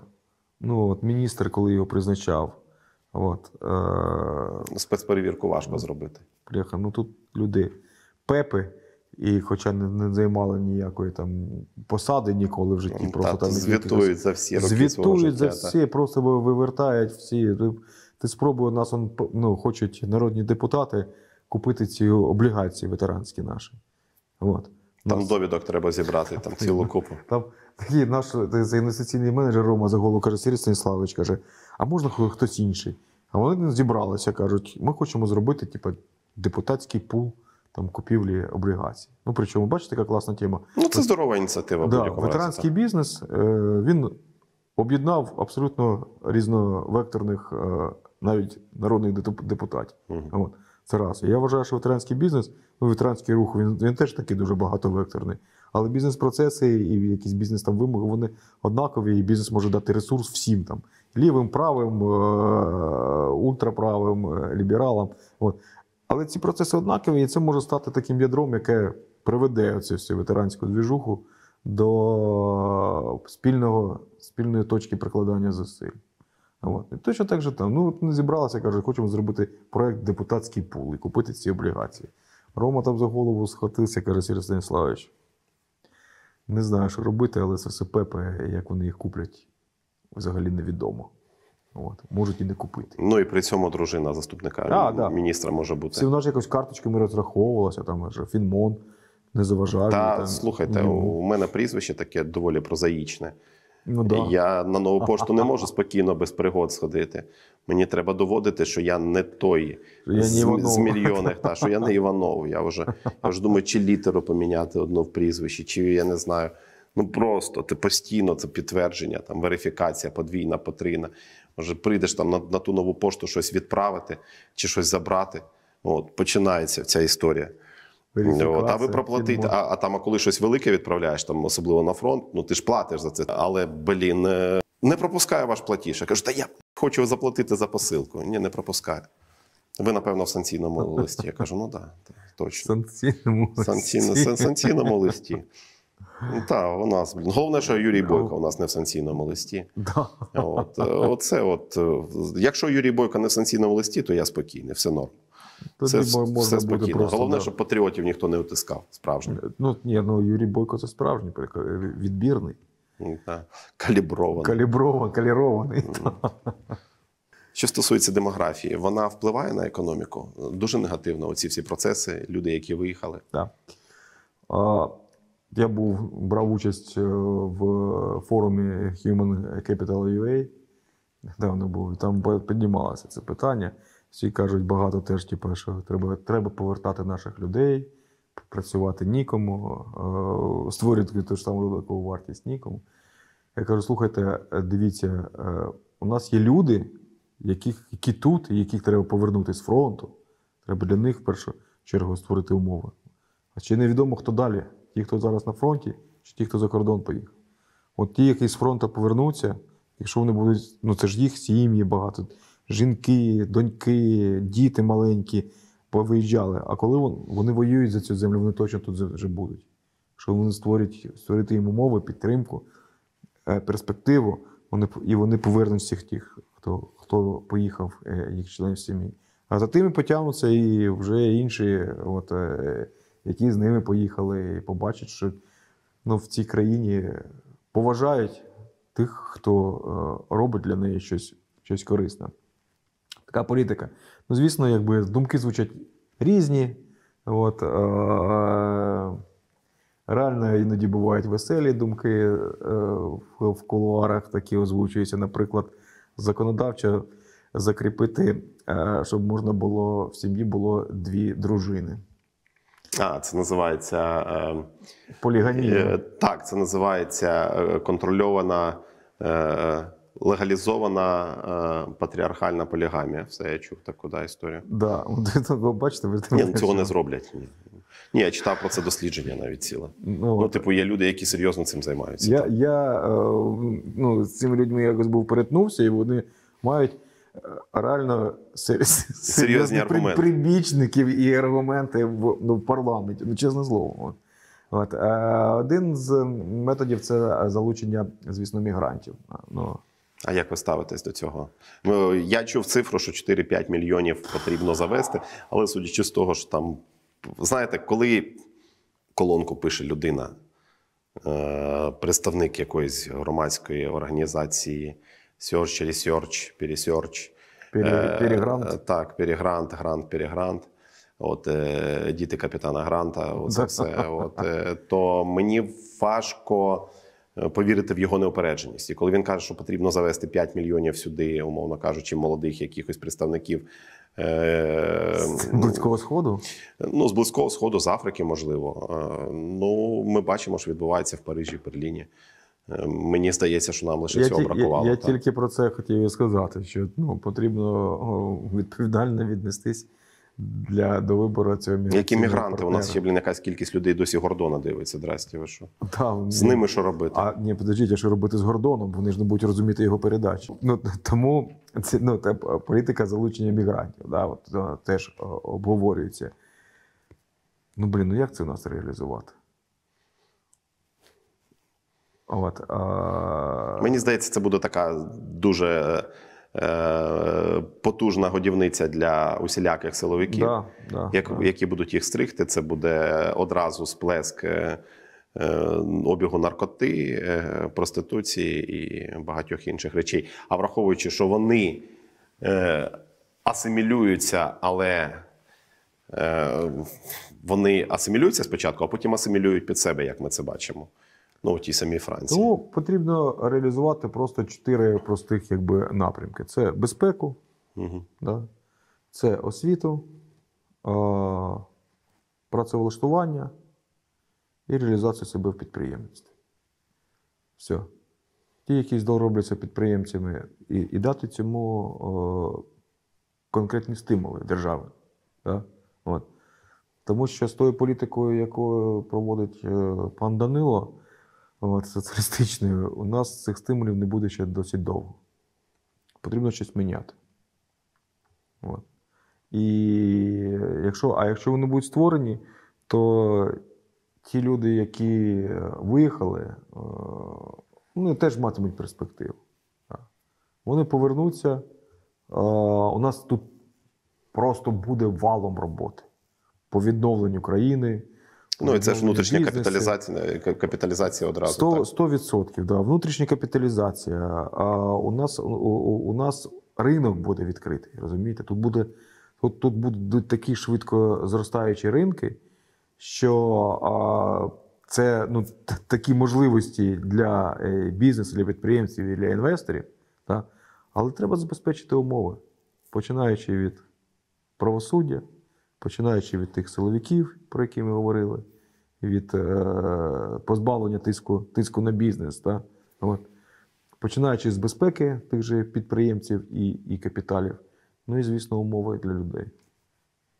Що робити з бізнесами, які не вийшли з Росії? Райфайзенбанк, Ашан, е, Філіп Моріс, Леруа Мерлен, е, багато інших. Я розумію, що зараз, е, от в цей момент я зроблю цю ремарку. Я розумію, що мені зараз е, піарники названих мереж починають писати і е, писати приблизно наступне: ви не розумієте, це інше. Ми насправді наш Ашан до того Ашану не має ніякого відношення. Наш Райфайзенбанк він взагалі Не може вийти. От так, у них там ще ять на кінці. Подивіться, це, це, це різні банки. От, ну тобто, е, але при цьому всьому Леруа Мерлен тощо. Ну тобто, е, я розумію вашу мотивацію. У вас там є робочі місця, люди працюють, і мені е, якби ну мені не чхати на цих людей, безумовно. Але у нас є факт: у нас є бізнеси, які заробляють в Україні і заробляють в Росії. Що робити з ці ними? бізнеси заробляють в Україні і заробляють в Росії, вони не мають здійснювати тут свою фінансово-господарську діяльність. Ну, Це що, націоналізація? Або вони продаються кудись е, е, українським е, бізнесам, да, іншим, да, ну, українським власникам, змінюють власників, конкретно відокремлюються від своїх брендів, які знаходяться в Росії, виступають заявою там, осудом цих відділень там, і все, не платять їм в, загально. Просто тут консолідуються тут, да, обмежуються тут. Все. Інші повинні, не повинні працювати. Ну тому що до мене не так давно зверталися представники е, там, та я можу назвати Ліра Мерлен. Вони хотіли якось обговорити питання реклами. А ні, не реклами. Брешу. Там була якась творча співпраця. Вони робили якийсь фільм. Я не маю жодних сумнівів, що дуже патріотичний, максимально патріотичний, щось. І хотіли, щоб я його озвучив. І я їм відмовив, тому що я загуглив, я дивлюся, Ліра Мерлен працює в Росії. Я кажу, я не можу собі це дозволити. От, і зрештою, блін, взагалі, який сенс вам, великим мережам, викидати гроші на оці на зйомку оцих всіх е- навіть ультрапатріотичних якихось серіалів чи фільмів. Просто краще купити те, що вб'є все. Мене Ян Бізнес Клуб теж запросив о, на виступ на мотиваційний. Ну, Я теж їм відмовив. О, Просто купіть те, що дозволить ліквідувати окупанта. 100%. Ветеранський бізнес. Треба. А, ну, дійсно, ветеранські бізнеси перспективні, вони зараз повертаються. І е, якщо матимуть підтримку, то це будуть досить, досить успішні кейси, як і для інвестицій, так і е, для розвитку економіки і створення робочих місць. От, тому що ветерани вони дуже здібні до ведення підприємництва, вони працюють там, незважаючи якісь вихідні, прохідні, е, наднормові чи, чи ще якісь. От. І це треба розвивати. Це буде і патріотично, і корисно, і е, насправді стимулююче для, для економіки. А ті бізнеси, які е, працюють в Росії, а, ну, рано чи пізно це стрельне. Це така, це така ну, бомба е, Уповільненої сповільненої дії. дії.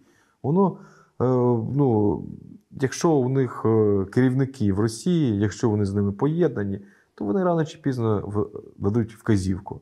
А заблокуйте ви всім рахунки. Тим, тим і тим. Да?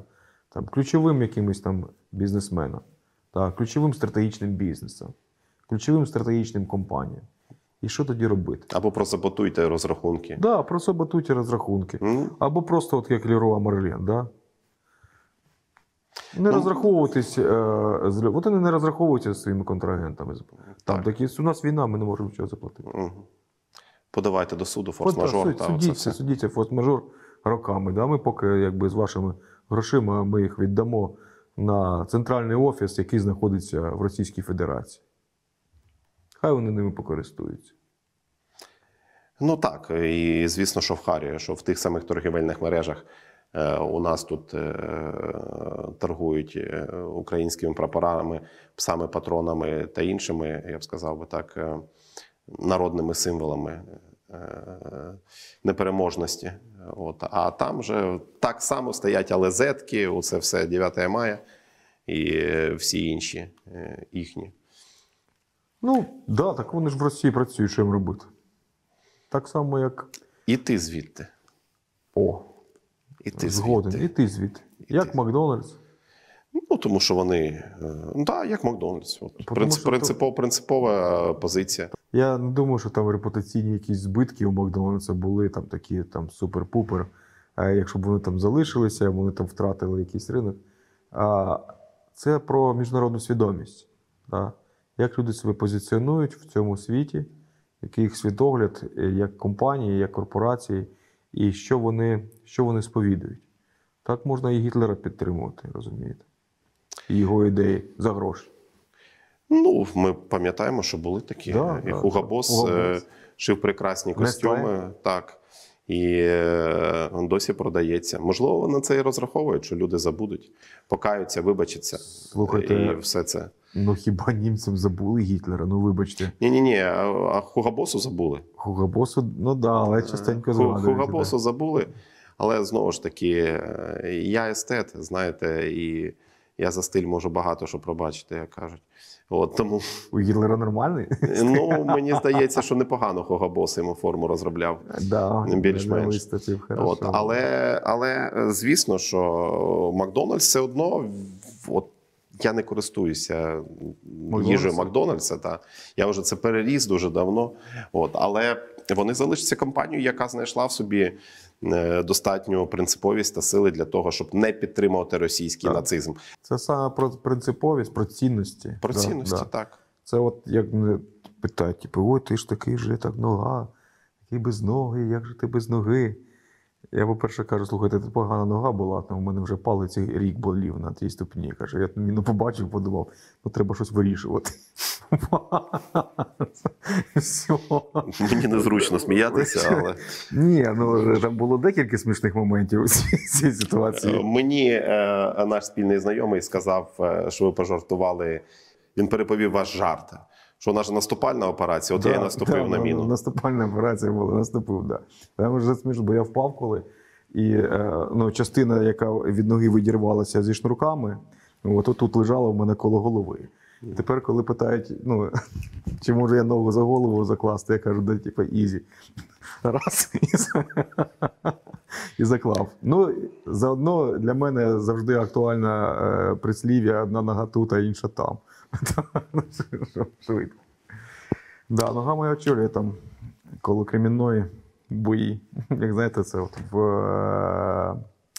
е, Адамсів така ця рука. Угу. А так, так моя нога. Е, І тому це ж всього лиш нога. От, це не повинно змінювати, якби ми там, ну да, боляче, да, неприємно, цінності. Не, не, не змінює мої переконання, мою любов там, до батьківщини, мою любов там, до, до, до рідних, до, до близьких. От, от тут всі тут. Якщо в тебе ну, все інше ж перетворюється потім на просто задачі. Ну, ну, ну, ну так сталося. Да. Відірвало ногу, розірвало руку. От, е, кольцо на місці. Вже була смішна ситуація із е, цією обручкою. От, е, коли ну, руку розірвало, то її, його зрізали в, в е, ПГМП. От, і так от примотали, так було в крові, все таким кровавим цим скотчем до військового квитка. От. Ну, коли вже рука трохи зажила, це в цьому році вже е, в травні, у мене 10 травня день народження. Свята людина, моя дружина Наташа, вирішила зробити мені сюрприз. Ну і типу, відновити це кольцо. Взяла його так тайком, відмотала від, від цього від військового квитка з цією всією кров'ю, цей кусок проволоки золотої понесла в ювелірну майстерню. Ну і свого мастера треба криве кольцо зробити. Він такий, ну, бере цю всю окровавлену фігню, дивиться на неї і такий, де хазяїн? Коротше, сказав, все, каже, без пальця каже, не віддам. Каже, веди, вона там і про госпіталь, і про все. Ні, каже. У нас вони каже, Сережа каже, приходь мені не віддають проволоку. Я приїхав, каже, І сміх, і гріх. Сміх і гріх. Я кажу, так що ти треба сказати, щоб не боявся, що вже в каналізації на Троєщині криси доїдають. Е, Я не так давно був у таборі для військовополонених, спілкувався там з колаборантом, з Луганчанином. Мгм. І він мені сказав таку річ, що він сказав, що, говорячи про українців, що на передовій люди значно гуманніші у вас, ніж в тилу. Ви таке спостерігали? А, да, спостерігав. Ну, Чому так, як ви думаєте? Ну, тобто можна з ним погодитись, да, в цій? Можна погодитися, да. Тому що е, ну, для мене питання очевидне, вірніше, відповідь очевидна. На передовій ти е, розумієш цінність життя. От. В тилу ти ну, не розумієш, що воно так раз і обірвалося. І ти вже чик і вмираєш. От. Все думаєш, пацани не можуть до мене підійти, ця культяпка вверху, кровотеча сильна. І ти такий, блін, да вже все. От. А... Думаєш, а що ж робити? І от в цей момент, коли ти вже е... зрозумів, що все, да, ти перестаєш боятися смерті. Кажеш, люди бояться смерті, бо вони до неї не готові.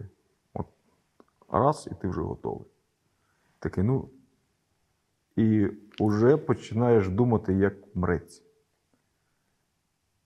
Що буде, сім'я, тому Наташа розстроїться, дружина. А потім думаю, ще ж ще перед Господом тримати відповідь. Потрібно. Це ж ще не все. І думаю, що можу зробити. Я помолився так, голос. Крепко аж горло боліло. Ну, коротше, коли щиро молишся, то спрацьовує. Саня сержант зміг до мене підійти. Впаяли мені через форму два ноутбука в ногу прямо. Я ще взявся за розгрузку. Почався бій. Я встав на одну ногу, і ми з Сані випригував. Ще з бою виходили. Я ще на, на одній нозі. Потім вже дерево таке велике було через нього перевалився. Якраз підійшов дар покійний з групою. Пацани, які виносили мене, вже половини нема на живих. І 23 години евакуації. Через болото, без води. Воду пили, правда, з болота. Не була вода, з болота. От. А, і теж реально диво якесь спасло. Тому що ну, вже все, 23 години евакуації це вже, ну, там вже весь час тобі, щоб не, кінцівка не е, відмерла. Відкривають, щоб кров трохи пішла, закривають. Тут, тут, тут. Я тут їм так больно, бо турнікет, мабуть, больніше, ніж е, як ногу відірвало. Ногу теж, я, я вам скажу, що без, без попередження, без наркозу воно відривається, то так воно бо- болісно. От, а, і ну, вже кров, кр- крововтрата була така суттєва. Вже ми такі білі були з доктором. А, і потім я вже лежу в тому лісі, і, і, і коли бачу, мимо проходить один ще член СЕО клубу, це до того, що бізнес воює, да? Володя Терещенко. Я таки думав, що це в мене галюцинація. Я кажу, «Володя- ти як то? Ти каже, ми каже, з саперами з групою каже, пробили вам тут якраз півтора кілометра залишилося. Машина змогла під'їхати. От. Ми ходили, виходить, по старому руслу Сіверського Донця, ну, тому що кругом було мінне поле. От як е, відомий е, е, відео Бутусова. От у нас те ж саме було, тільки у нас не було Бредлі, і е, мінометні обстріли такі зверху були, так навалювали, що просто жесть. От, але ми дуже успішно штурманули, вибили вагнерів, закріпилися на позиціях. Е, реально е, ну, просунулися на 8,5 кілометрів. Тому резерви не підтягнулися. Ну, нормально, втрималися. І, і зараз ті позиції ще наші до, сих пір там, під Кремінною. 3,5 кілометри до Кремінної. І все, під'їхав Мідевак, мене закинули в лиман, знеболили. Я вже записав Наташі відео з машини. Сказав, Наташа, е, дві новини, дві хороші. Кажу, як ти хотіла, я на Новий рік буду вдома. Перша, а друга кажу, «Е, у нас з доктором у нього права нога, у мене ліва, тому ми конкретно зекономимо на взутті, тому що у нас один розмір взуття. Каже, Можемо купувати одну пару на двох. От. І тому кожен раз, коли я кажу Наташі, що поїду на війну, а вона мені е, пересилає те повідомлення, і наступне за ним, типа, я єсть. О, і такі три крапки. От, і, каже, і пише: я не хочу більше отримувати таких повідомлень. Але йде війна, і що робити? Дякую.